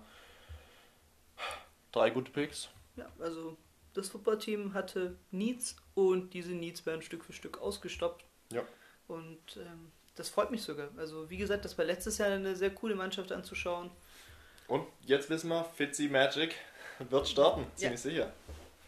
Und dem Draft, ich gebe eine 2, eine glatte 2 halt. 2 plus sogar. Ich bin da wirklich sehr guter Dinge und äh, das macht das Ding, das Geschehen finde ich auch äh, in dieser tendenziell schwachen Division dann doch wieder knapper, weil ich fand die Cowboys halt natürlich kaderbedingt vom Draft natürlich weitaus der Beste waren. Aber die anderen Teams haben es geschafft, ihre Needs einigermaßen wieder wegzukriegen. Vor allem das Footballteam, das ich ohnehin ja schon relativ gut bewertet habe. Das ist schön. Äh, Ron Rivera, Martin Mayhew, äh, Shoutouts gehen raus an die beiden. Machen wirklich sehr solide Arbeit. Und dann zu meinem Lieblingsteam, wo ich gerne immer drüber rede. Find Wegen einen, meinem Lieblingsspieler Daniel Jones. find jemanden, der dich so sehr liebt wie die Giants, Daniel Jones. Und dann bist du wirklich ein glücklicher Mann. Also, Frau, beides. Pick 11 eigentlich, getradet mit den Bears, Pick 20 dann. Und jetzt tut's mir schon wieder weh beim Anschauen. Da tut's mir schon wieder weh beim Anschauen. Kadarius Tooney, ein guter Wide Receiver zu ihm, aber nicht an Pick 20. Und warum überhaupt ein Wide Receiver? Du hast einen Quarterback, der nichts kann. Warum wieder ein Wide Receiver? Das ist verschwendetes Talent. Der wird, der wird jede Route laufen, der wird sprinten. Der, das ist einer der schnellsten Wide Receiver, kurz dazu noch. Aber der wird nie was bekommen, weil Daniel Jones nicht kann. Ich hoffe, er kann es, aber er kann es nicht. Es ist. Ich, ich, mein, mein Puls steigt jedes Mal, wenn wir über die scheiß. Giants Also- reden. Ich ich, ich finde es okay, dass man wirklich seinen Quarterback backt, ne? Dass man ihn auch mit Waffen äh, ausstatten möchte, was man ja auch in der Offseason halt gemacht hat. Es ist ja nicht so, dass man gesagt hat, okay, wir haben jetzt keinen, wir müssen einen holen. Und dann tradest du zurück, hast du immer noch Spieler auf dem Board, die du holen kannst. Also der Trade an sich war super. genau, die, tradest du zurück, machst einen guten Deal, hast immer noch Spieler, die du holen kannst, wo du sagst, okay, die könnten Needs bei uns beenden. Und dann holst du halt einen, um dein, meiner Meinung nach, nicht gut genug Da eigentlich auch wieder so. Du hättest Pick 1 und 2 tauschen können. Aziz Mhm. Ojulari mit 50 zu bekommen, Pick Ja. 50 ist super gewesen. Den hä- hättest du auch eher fast Runde 1 bekommen als, als Tooney. Das heißt, die ersten zwei Picks, dann der sein, wenn wir es umdrehen, gut. Nur in der Reihenfolge ein bisschen komisch. Pick 3 noch, an 71, dritt, äh, an dritte Runde, Aaron Robinson, Cornerback, ja, kenne ich jetzt nicht sogar tatsächlich. Und so. Im Also- Draft auch wieder einer, der eher nicht so gut einzuordnen ist, meiner Meinung nach. Und das also- Need des Linebackers hast du halt einfach immer noch. Und das ist somit das größte Need gewesen, meiner Meinung nach. Mhm. Und O-Line hast du dir eben auch nicht verstärkt, weil das auch noch ein Need gewesen ist. Meiner Meinung nach hättest du da eben auch noch super O-Liner bekommen können. Ja. Aber die Giants sagten sich so, nö, wir nicht. Ja, ist mir recht egal, was Ja, da haben sich auf jeden Fall Dave Gettleman. Und äh, dein Lieblingscoach Joe Judge Ja, sind ja. auf jeden Fall auf der Bewerbprobe, genauso wie der Quarterback. Also das wird eine sehr interessante Saison in New York. Deswegen diesen Trade, äh, diesen, diesen Draft sehe ich als einen der schlechtesten an. Und da gebe ich eine 3 bis 4 Unter den Raiders. Das ist doch auch mal immerhin ein Sieg. Ähm, für dich. für mich ist es dann doch nicht so gravierend, weil der Zweitrunden-Pick gar nicht mehr so schlecht ist, finde ich. Und ja, 3 Minus. Ähm, 3 bis 4 klingt halt viel krasser als 3 Minus, ne? Das, Das ist stimmt. immer so eine so Ja. psychologische Sache. Aber 3 Minus, ja, aber mit Tendenz nach oben, als nach unten. Und dann gehen wir zu Pick 21. Und das ist unser, ja, in der Se- Off-Season Preview als Contender genanntes Team aus Indianapolis. Das sind die Colts. Haben in der ersten Runde sich ein Defensive End zugelegt. Quitty Pay äh, aus Michigan. Das ist ein sehr guter Pick, finde ich.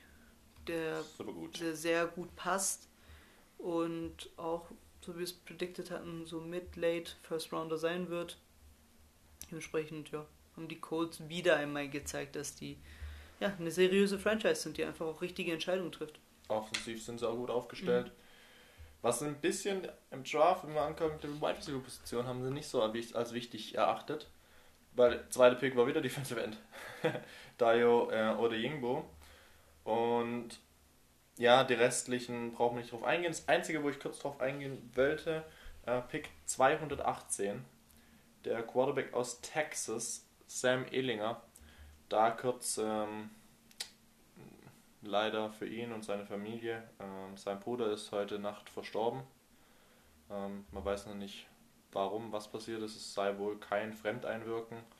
Ähm, dazu Rest in Peace und ähm, die besten, Beileid. Ja, besten Wünsche an Familie und Nahestehende.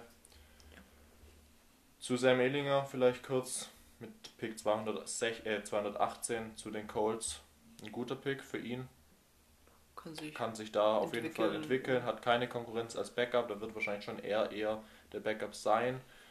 So, Und Carson Wentz hat das ein oder andere Mal eine Blessur, um es mal so zu sagen. Möglich, ja. ähm, wobei wir es natürlich ihm nicht hoffen oder so. Und er auf jeden Fall im College auch nicht schlecht war, Ja. dass er so weit hinten gepickt wird. Also das ist natürlich auch noch dazu Da kann ich sagen. nur hoffen, dass das Sportliche ihn einfach ablenkt von den Problemen, die in den letzten 24 Stunden reingekommen sind in sein Leben. Wie gesagt, wünsche ich sehr viel Kraft und Geduld vor allem, weil das ist das, was man mit am meisten braucht in solchen Momenten. Ähm, ja, allgemein die Colts war solide halt. Ja, ich. Quitty Ja. Play und also klar, Einziger Kritikpunkt, wir ich haben hätte vielleicht in der zweiten Runde, vielleicht wäre ich auf den Receiver gegangen. Richtig, da. das hat man ja gesagt. Der erste, Genau. also erster oder zweiter Pick sollten Receiver sein, ja. Aber die haben ja eben nicht so viele Needs. Das war ja das, was wir gesagt haben. Defensiv, was ist da ein Need? Ja. D-Line, ja, das haben sie gemacht. Und offensiv war vielleicht O-Line, aber die ist schon gut, das haben wir auch gesagt. Und eben Wide Receiver. Und deswegen, im Grunde genommen, war das wieder ein, so ein guter Pick, wenn man eben, ein guter Draft, wenn wir anschauen, was sie brauchen. Und deswegen bewerte ich das auch mit einer 2 minus. selbe Bewertung, weil es hätte besser sein können, aber es ist immer noch so gut, dass du es nicht schlecht reden, nicht allzu schlecht reden kannst.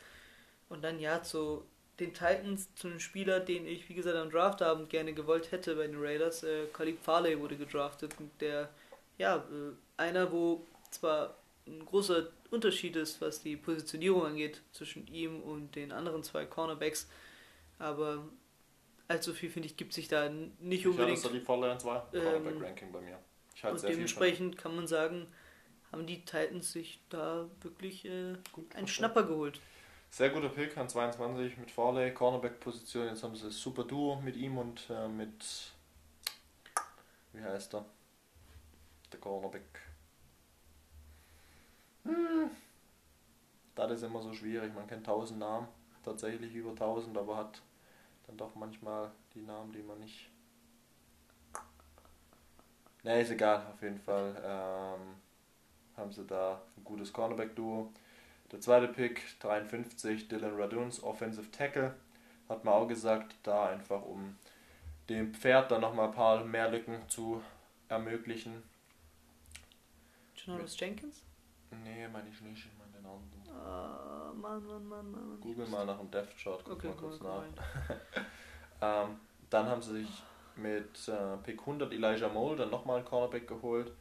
Und der Rest, ja, Wide Receiver mit Pick 109, Des Fitzpatrick, aber der wird die Rolle nicht so krass übernehmen. Deswegen, ja, im, im Grunde genommen war der Draft sozusagen schon okay, aber dann doch ein paar Stellen, weil wir die Wide Receiver Need sogar halt sehr hoch angesehen haben, nicht so krass angesehen von den Titans direkt. Und deswegen da auf jeden Fall immer noch ein Need, würde ich sagen. Aber das sieht man eben dann, wir wissen, die Titans sind eher Lauf, äh, ein Laufteam und vor allem, wenn du Derrick Henry hast, läufst du eben 30 Mal pro Spiel. Und dann hast du eben Tannehill, der vor allem wegen den Play-Actions auch auf Spieler werfen kann, die nicht so Superstars sind. Das stimmt. Das stimmt. Und wir haben es ja letztes Jahr angesprochen, die Play-Action der, der Titans, die effizienteste, das, effizienteste Play, das in der NFL gespielt wird, wahrscheinlich sogar. Ähm, dementsprechend war das okay, dass man halt im Rahmen des Systems halt gepickt hat. Und dann vielleicht nicht das, was du in der berühmt-berüchtigten Blase in Betrachtung äh, als bestmöglichen Pick hättest nehmen können. Farley ist hingegen ein sehr guter Pick. Ähm, wertet halt den Draft von ihnen wirklich enorm auf, meiner Meinung nach. Ähm, in der Benotung kommen sie dann mit einer 2 minus wieder weg. Wie sieht es bei dir aus? Ja, auch ungefähr 2 minus 2 bis 3 vielleicht sogar. Ja. Ähm, aber ja, du hattest recht, Jonas Jenkins. Ähm, Oh, der Jenkins andere Cornerback ist gegangen, mir fällt der Name gerade nicht ein. Ähm, und da eben mit Kevin Bayard, dem Safety, dann auch nochmal eine gute, gute äh, Secondary bildend bei den, bei den Tennessee Titans. Und da war dann doch eher Augenmerk auf die Defense als auf die offensive Verstärkung der Wide Receiver Position oder des Wide Receiver Course. Dann gehen wir zu Pick 23. Und da waren die Vikings dran, die sich dort Christian Derisor, den Offensive Tackle, geholt haben. Und das war ja eigentliche Pick der Seahawks, der dann zu den Jets war und die eben getradet haben mit den Vikings. Und Das nennt man einen Stil. Würde ich äh, kurzerhand sagen. ja, Kurz, äh, ich habe es ja davor genannt gehabt, wäre einer, den ich mindestens auf Pick 17 gehabt hätte, muss man so zu formulieren. Und die Vikings hatten auch, abgesehen von der ersten Runde, wirklich einen sehr, sehr guten Draft gehabt. Pick 66, Kellen Mond, Texas A&M, Quarterback. Weiß ich nicht. Gut, ich meine. Bisschen auf jeden Druck- Fall ein Druck auf für Kirk Cousins, Kirk äh, Cousins, ja. erhöht. ähm, Ist auch nicht. Ja. Der braucht halt immer ein bisschen rein in die Saison, finde ich. Das ist halt echt komisch bei ja dem. Also immer vier, wenn, fünf du, Spiele locker und dann läuft's immer wenn du ja. sagst, okay, jetzt muss er aber wirklich mal. Dann zeigt das auch, Dann ja. zeigt das. Ähm, vielleicht ist es dahingehend nicht so schlecht gedacht, wie äh, von Anfang an in eine Drucksituation Vielleicht sieht man es wie bei den Packers letztes Jahr, Stimmt. dass da vielleicht dann doch ein bisschen was klappt. mal. Mal schauen. Ähm, wir wissen, Kirk Cousins ist schon immer ein bisschen in der Kritik, aber er kann schon gut spielen. Und da sind wir mal gespannt, wie das eben die Auswirkungen hat. Ja. Und sie hatten sehr viele Picks, die Vikings insgesamt 6, 8, 11 Picks. Im Vergleich zu einem anderen Team. Das ist, sehr, sehr viel. Ähm, ja, die haben noch kurz vielleicht noch der vierte Pick, 86, White Davis Guard, nochmal in die O-Line investiert, was dann eben auch für Delvin Cook und für, für Kirk Cousins gut ist. Und ja, da vom Draft her nicht schlecht. Ich finde ihn aber gar nicht so gut, wie du ihn wahrscheinlich findest. Ich denke, deswegen gibst du eine bessere Note. Was, was gibst du? Äh, 1 minus sogar. Ja, ich gebe eine 2 minus tatsächlich. Zwei, okay. Das ist, glaube der erste, das erste Team, wo wir uns wirklich Gravierend. äh, stark, stark ähm, unterscheiden. Dann Pick 24 hatten wir wieder richtig die Position. Wir dachten, er geht ein Pick früher, aber ja, die Steelers. Und da geht ein Running Back hin. Und zwar der beste des Drafts. Ja. Und das ist Najee Harris von Alabama. Pick 24 und das, das kann halt auf jeden Fall auch, wenn sie den Lauf ein bisschen mit reinbringen, sehr gut sein. Das für- das Need, ja, was und, man hatte. Und für ihn super fit auch, muss Ja. man sagen. Wird dort unumstritten die Nummer 1 sein. Gibt ja keine anderen so richtig. mal Corner ziehen lassen. Hat auch dieses Fragezeichen, das man kurz in der Offseason hatte, warum das vielleicht der Fall ist, ähm, geklärt.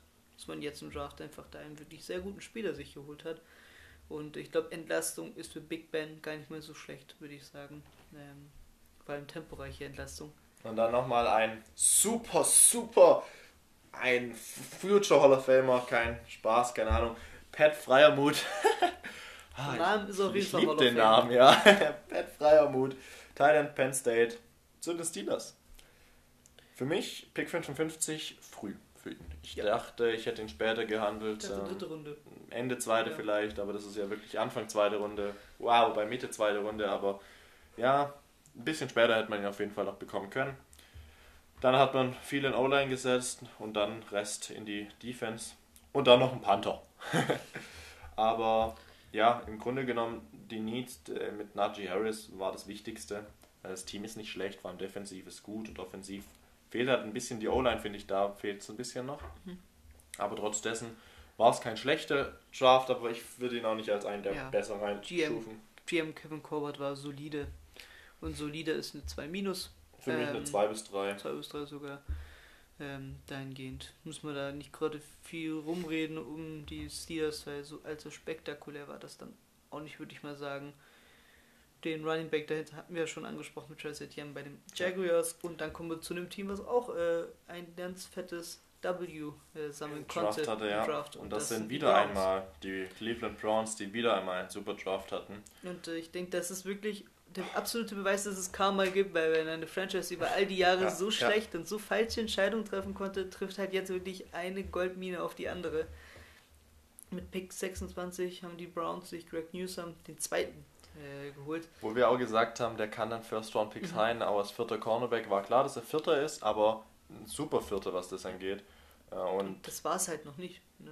Vor allem, je weiter es eigentlich ging, desto krasser wurde es teilweise. Also, Jeremiah, Owusu, Koromor, Jetzt für mich dazu noch kurz, ich hatte vorhin angesprochen, in der zweiten Runde Stil und das ist der Stil des zweiten, der zweiten Runde und das ist der beste Pick der zweiten Runde, ganz klar. Und kurz dazu, wir alle hatten ihn in der, First, in der ersten Runde. Ähm, er wurde ein bisschen gefallen im Draft wegen einer, ja, von Ärzten kam raus, er hat was am Herz irgendwie, was ihn aber wohl nicht beeinflusst beim Spielen und wohl auch nicht schlimm sei. Deswegen ist aber nur gefallen, solche Fragezeichen, wenn sich die am Draft Day herausstellen, sind für Teams immer ein bisschen kritisch, weshalb dann zum Beispiel Savin Collins vor ihm gedraftet wurde oder ähm, von den 49ers, äh, nicht von den Niners, von den Washington Football Team, äh, der Jamie, ähm. Äh, der andere Linebacker eben, warte, hier einen Moment, mal kurz schauen. Hm, wer ist der Pick bei den, bei den Washington? Ähm, genau, Jamin Davis. Jamin Davis war es, der dann eben auch noch vor ihm ging. Normalerweise wäre das nicht der Fall, deswegen so ein super, super und der, zweit, der beste Pick am zweiten Tag. Und dann jetzt noch Pick 91, der schnellste Wide Receiver im Draft mit Anthony Schwarz.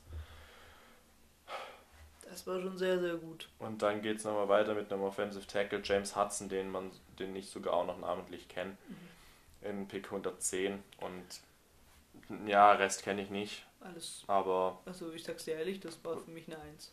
für mich ist das, das der beste Draft Also gewesen. Ist das die 1 plus? Für mich ist das die 1 Plus und der, mit, äh, mit Abstand Pick, äh, bestes Team im Draft wieder einmal. Deswegen vor den Bears. vor dem Best. Ähm, ja, wir gehen nicht allzu weit weg. Die Baltimore Ravens.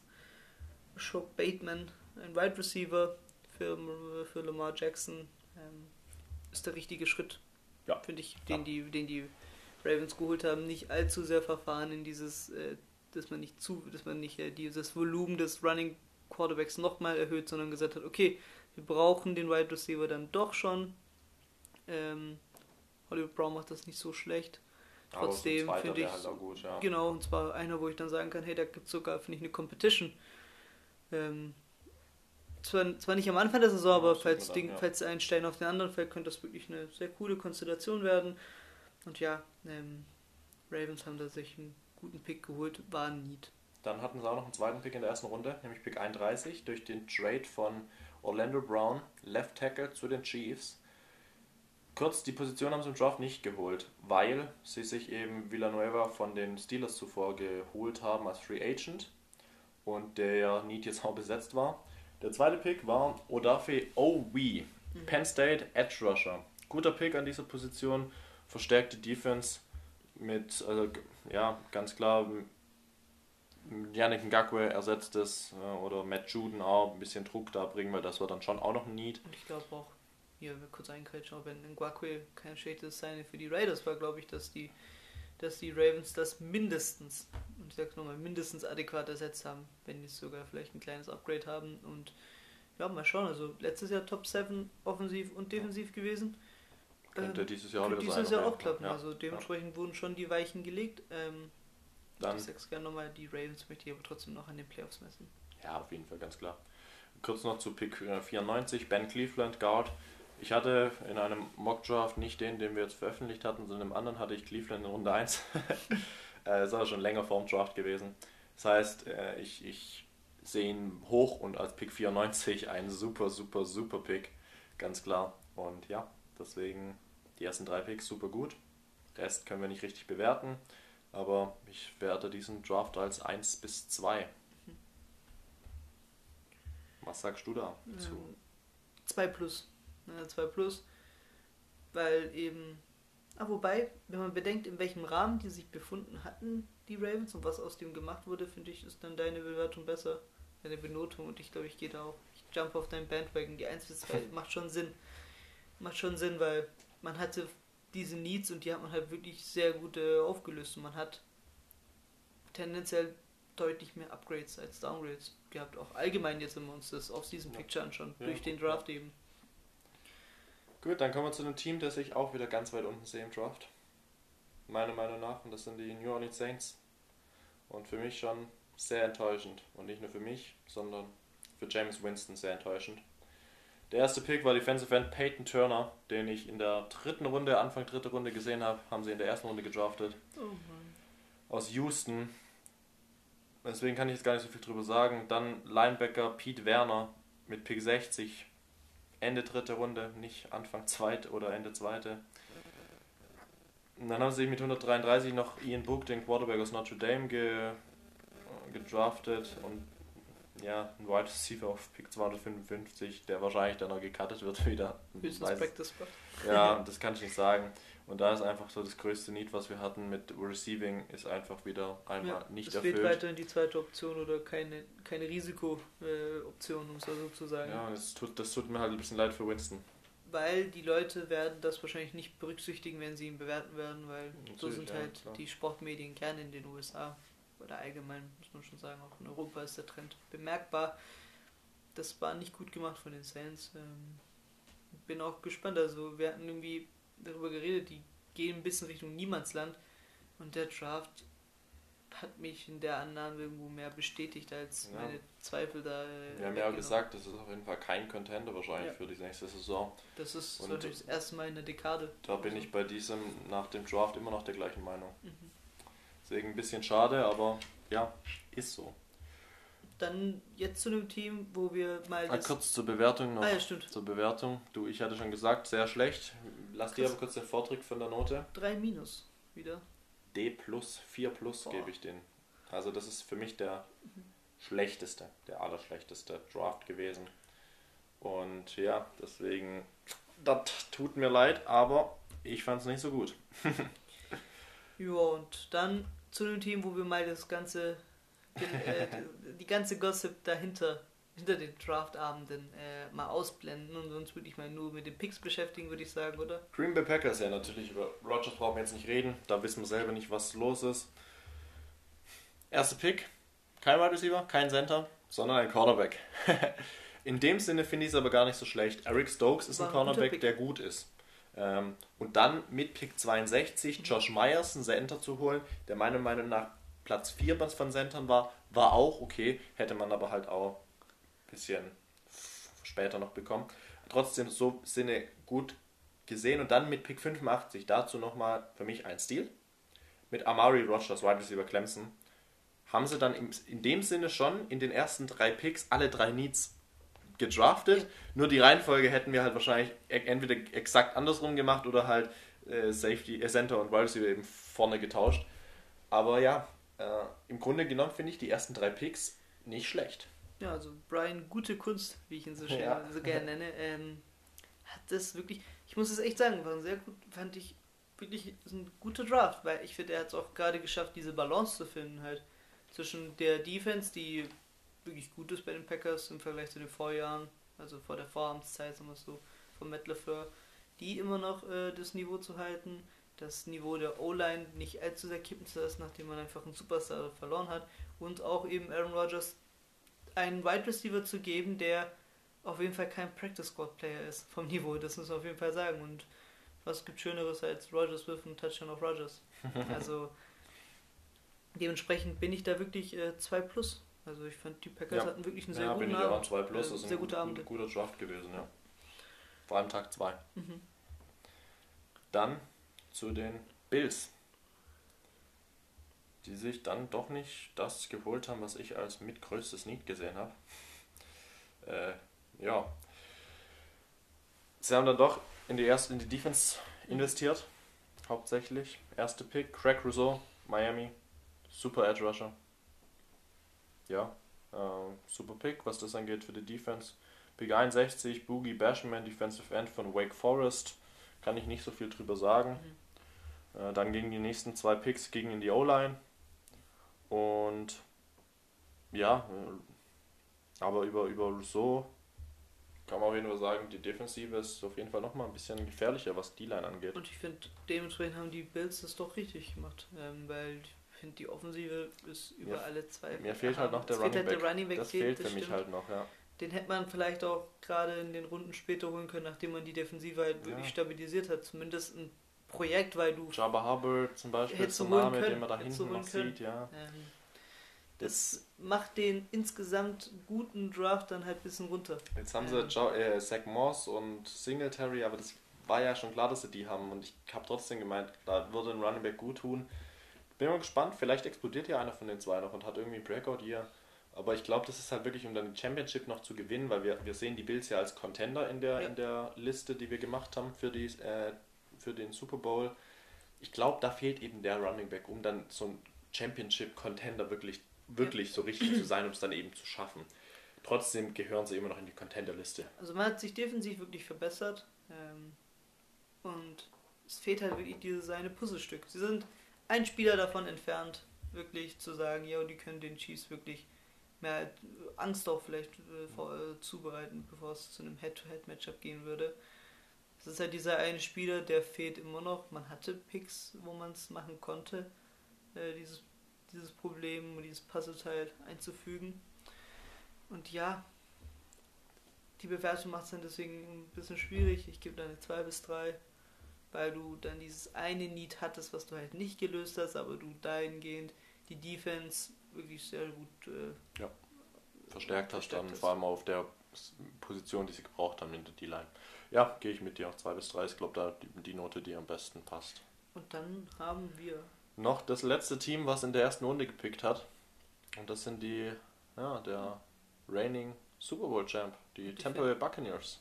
noch nie hat der Titel Reigning Super Bowl Champ so gut gepasst, weil das ist halt nahezu dasselbe Team Das ist eigentlich exakt das gleiche Team. Alle 22 Starter sind wieder da. und haben noch einen Linebacker dazu bekommen.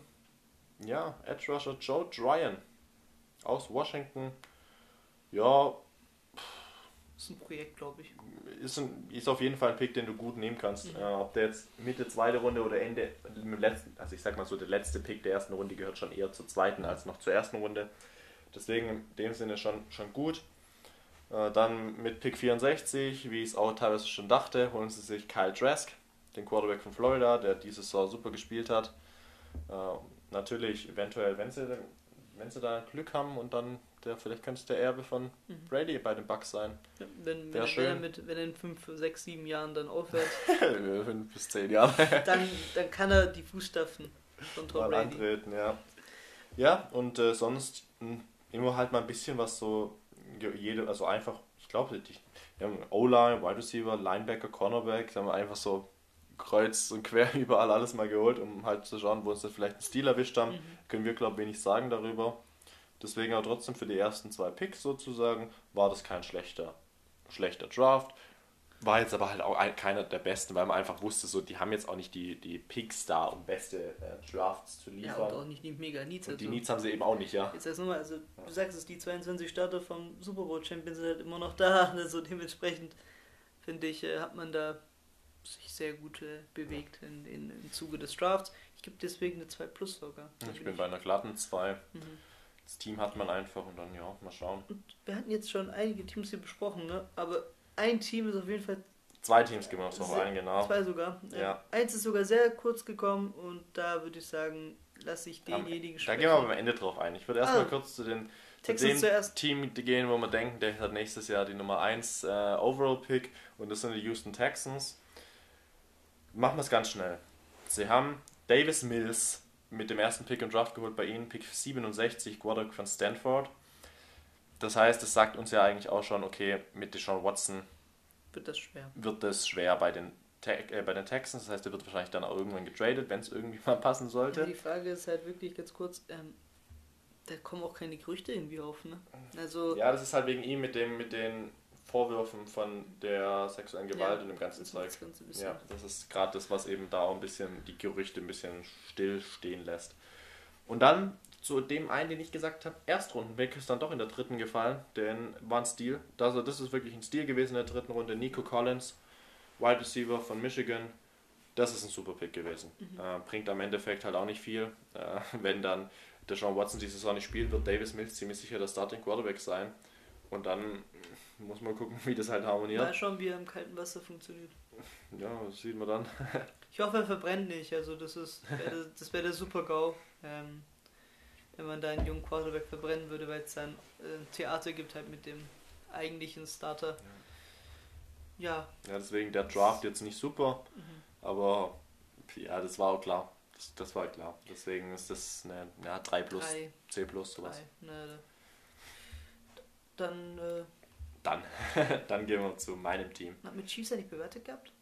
Oh, Genau, nein, die nee, machen wir auf jeden Fall noch. nicht Genau, die machen, wir noch, waren- die machen wir noch zuvor. Chiefs möchte ich sagen, Super, ähm, ja, leider, äh, super. leider wirklich sehr guten Abend gehabt. Super, super, super, super. Muss ich leider sagen, ja. Bevor ich mir anhöre, muss ich mich anti-Chiefs, wenn wir sie nicht hier erwähnt haben hier im Draft. Pick 58, Nick Bolton, super Linebacker auf Ja. dieser Position. Missouri, das war das Need, was sie hatten. Ähm, denn da hatten wir es letztes Jahr angesprochen, die haben in der Linebacker-Position keinen, der wirklich die Tacklings macht. Das hatten wir ja gesagt, letzte Saison war der Safety der Tackling-Leader der Chiefs. Und Nick Bolton könnte es sein. Und dann mit Pick 63 den besten Center meiner Meinung nach gedraftet und das ist Creed Humphrey Und ich glaube, er wird Starter sein und das ist ein, ein super, also der beste Pick, der. Ah ne, es war zweite Runde, genau, Ende zweite Runde. Aber der beste Pick, was O-Line angeht in dieser, an dem zweiten Tag, von der Position, wo es eben war dann. Und ja, dann haben sie noch ein bisschen, zum Beispiel will ich noch kurz sagen, Cornell Powell, Wide Receiver Clemson, Pick 181, auf dieser Position auch ein sehr guter Pick gewesen. Aber allein Bolton und Humphrey waren 1A-Picks und deswegen sehe ich da nicht die Chargers in der Division als besten Draft, sondern die Chiefs. Und diesen Draft bewerte ich mit einer glatten 1. So weit gehe ich nicht. Ähm, insgesamt, wie du sagst, war das wirklich sehr gut gelungen, was die, was die Chiefs da angestellt haben. 2 plus. Mit Tendenz nach 1 bis 2. Also, wenn es ganz genau hätten, wäre ich bei 1,6, aber ich runter auf, weil es die Chiefs sind. ähm, war schon sehr gut gemacht von denen, muss man sagen. Und deshalb, wenn man bedenkt, welche äh, Mittel man hatte. Also man hat jetzt nicht gerade hoch, äh, man hat nicht mal gerade früh picken können, sondern eher spät. Ähm, den Trade hat man gut eingefädelt noch mit den Ravens. Ja, kommen wir jetzt aber zum großen Finale. Und da lasse ich dich einfach machen. Ja, so viel gibt's nicht, ne? Ja. Die Seattle Seahawks. Natürlich reden wir drüber, mein Team. Aber man hatte vorm Draft drei Picks. Man dachte, man geht mit mindestens fünf aus dem Draft. Diesmal nicht das, das ist das Einzige, was mich überrascht hat. Und dass man den tatsächlichen Pick in der zweiten Runde gehalten hat und nicht nach hinten getradet hat. Ja, man hatte einen Zweitrunden-Pick, einen Viertrunden- und einen Siebtrunden-Pick. So war es dann am Ende eben auch. Jetzt. Ja, wir gehen picksweise durch. Das sind ja nur drei. Pick 56, Dwayne Eskridge, Wide Receiver, Western Michigan. Mm, Als ich mitbekommen habe, dass sie ihn draften, habe ich mir erstmal so gedacht, ja, warum denn? Weil die Wide Receiver Position ist kein riesen Need.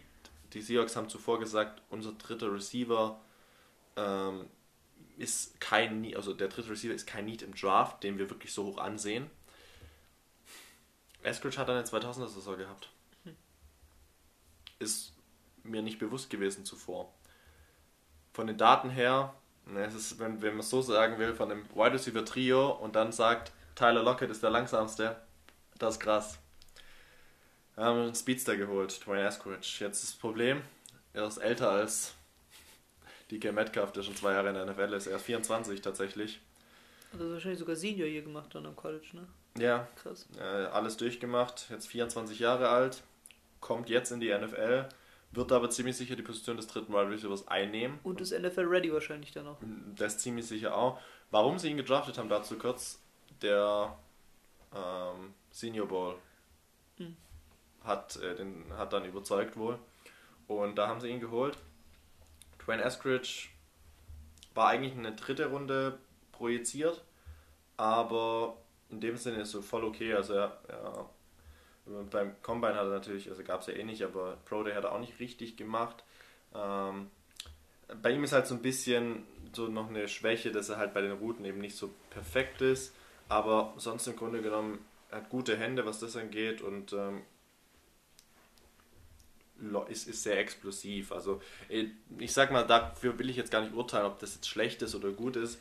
Für mich ist einfach nur an dieser Position, an 58, hättest du dir eben Creed Humphrey holen können und das ist das, was mich ein bisschen wütend macht, weil dieser Center hättest du haben können, was Need ist und das natürlich für Wilson schön gewesen wäre. So ist natürlich für Wilson auch nicht schlecht. Klar, ein guter Wide Receiver noch dazu, hoffentlich ein guter, äh, der die Position 3 einnehmen kann. Ich lasse mich gerne überraschen, bin aber gespannt darüber. Und dann jetzt zu einem Pick, Pick 137, Dre Brown, Cornerback. Bester Pick des dritten Tags für mich. Also von Runde 4 bis 7. Für mich der beste Pick. Er war projiziert, das noch kurz dazu, Ende fünfte, Anfang sechste Runde. Das heißt da, dafür schlecht. Aber jetzt kurz zu ihm. Er war bei Oklahoma und er ist leider nur 5 Fuß 9,7 groß. Wäre er größer gewesen, sagen wir 6 Fuß 2, wäre er ein erste Hälfte, erste Runde Pick gewesen, Tatsächlich. Er wäre Top 3 Cornerbacks gewesen. Vielleicht mit Newsome Top 4, sowas. Wenn er größer gewesen ist. Es ist seine einzige Schwäche, dass er groß ist. Äh, dass, dass er klein ist. Auf, also der Pick hat mich sehr glücklich gemacht wieder. Das ist wieder, das ist ein typischer Seahawks-Pick. So ein richtig guter da hinten. Und da haben sie nach hinten getradet eben noch. Und dann haben sie sich Stone Forsyth, äh, Offensive Tackle von Florida geholt, da haben sie hochgetradet, den ertradeten Pick mit dem äh, zweiten Pick wieder mitgetradet. Offensive Tackle. Seine Schwäche ist Lauf, äh, Lauf, äh, Run, Run Blocking. Aber das ist, ist ein Projekt, da siehst du, vielleicht kann er das machen, wird jetzt nicht starten, ziemlich sicher wird der Bankspieler sein. Aber ist okay mit, mit diesen drei. Du wusstest, du kannst nach dem Draft nicht so viel äh, anrichten, da das halt alles limitiert war mit dem Draftkapital, was du hattest. Aber es war halt wirklich so, den Cornerback haben sie, glaube ich, gefunden. Und er wird, das haben sie jetzt schon gesagt, wahrscheinlich Outside spielen, weil er kann alles spielen. Er kann äh, Inside und Outside Cornerback spielen.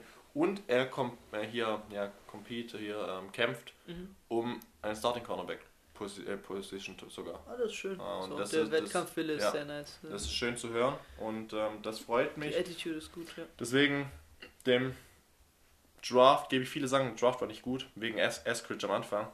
Aber das macht es wieder gut und vor allem bei drei Picks wird, wird dann der, der Pick auch wieder mehr gewertet. Gebe ich, ich gebe eine B. Also eine, eine 2 gebe ich da. Besser würde ich es nicht einsetzen, weil man halt einfach die Picks nicht hatte so vorne. Aber im Grunde genommen bin ich nicht unzufrieden, sagen wir es mal so. Äh, Den, Umsprechen, den Umständen entsprechend gebe ich dann eine B-. Und ja, dann haben wir eigentlich alles im Großen und Ganzen durch, würde ich sagen. Was äh, Storylines, äh, was unseren Eindruck angeht, den wir da haben ähm, oder hatten. Und ja, ähm, würde sagen, machen wir den schönen, eleganten Übergang Richtung Ende und wie immer eigentlich immer mit so einer kleinen Aussicht, was auf uns zukommen wird.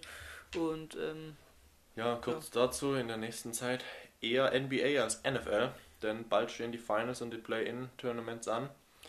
Und ja, wie wisst ja, wenn, wenn wieder irgend noch was ist, so ein Trainingscamp beginnt ja dann auch im Juni von der NFL, aber und, und wir werden sicherlich auch noch eine Folge von der NFL machen, vielleicht nächste Woche noch NFL und dann NBA, müssen wir, das müssen wir mal gucken, weil dann eben noch länger NBA ist. also Aber ab dann beginnt langsam die NBA, weil ich glaube, es sind nur noch zwei Wochen, soweit ich weiß, bis zu den Play-Ins, gell? 22, 22. Mai geht's los und wir hatten schon im Kopf, glaube ich, oder dass wir uns in der Playoff, was Playoffs angeht, so eine kleine Preview uns da auf jeden Fall mal anschauen, was Matchups und so ja. angeht. Wenn wir dann wissen, welche Matchups sind. Genau. Ähm, Also wird davor natürlich auch Play-In erstmal ein bisschen besprochen, was wir denken, wie das verläuft. Und dann auch einfach wie in der NFL, wo wir die ganzen äh, Dinger hatten, äh, Dinger, die ganzen äh, Matchups dann hatten, äh, geht mal einfach das, was wir beide denken über das Team, reden einfach ein bisschen, wer gewinnt, wie sieht's aus und fertig. und ähm, würde sagen, aber vor den Playoffs ähm, tun wir unsere Brackets auf jeden Fall mal aufstellen und sagen, wer bei uns prognostiziert das Ding holen würde. Ich finde, das wird noch interessant. Ähm, ja. Sonst gibt es nicht viel zu sagen, finde ich. Ja. Ähm, wie gesagt, Jetzt- wir sind flexibel, also wenn kein Plan jetzt auf einmal Rogers doch zu den Raiders geht. Dann, werden wir schon drüber reden. Also so klar, ist es ja nicht. Das ist logisch. Ähm, Aber so im Grunde genommen ist jetzt erstmal nach dem Draft ist ja in der NFL eh erstmal ein bisschen Ruhe eingekehrt. So das Highlight jetzt ist wieder rum. Jetzt klar beginnen natürlich nächste, übernächste Woche die Rookie-Minicamps, aber das Ja. hat nicht so großen Einfluss für uns. So, ja.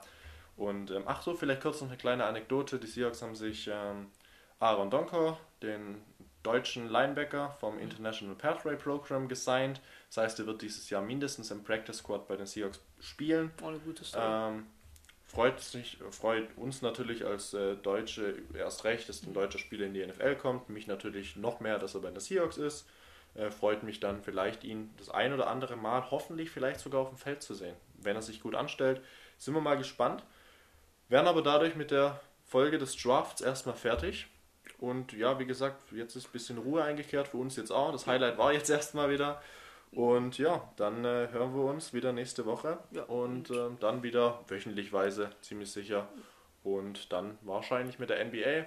Werdet ihr sehen, was wir dann das nächste Mal veröffentlichen. Mal kurz zum Ende. Natürlich Glückwunsch an alle Spieler, die gepickt wurden. Äh, hoffen wir natürlich, dass es allen klappen ja. wird. Und ja, entlassen euch damit ins Wochenende. Ciao. Ciao, ciao.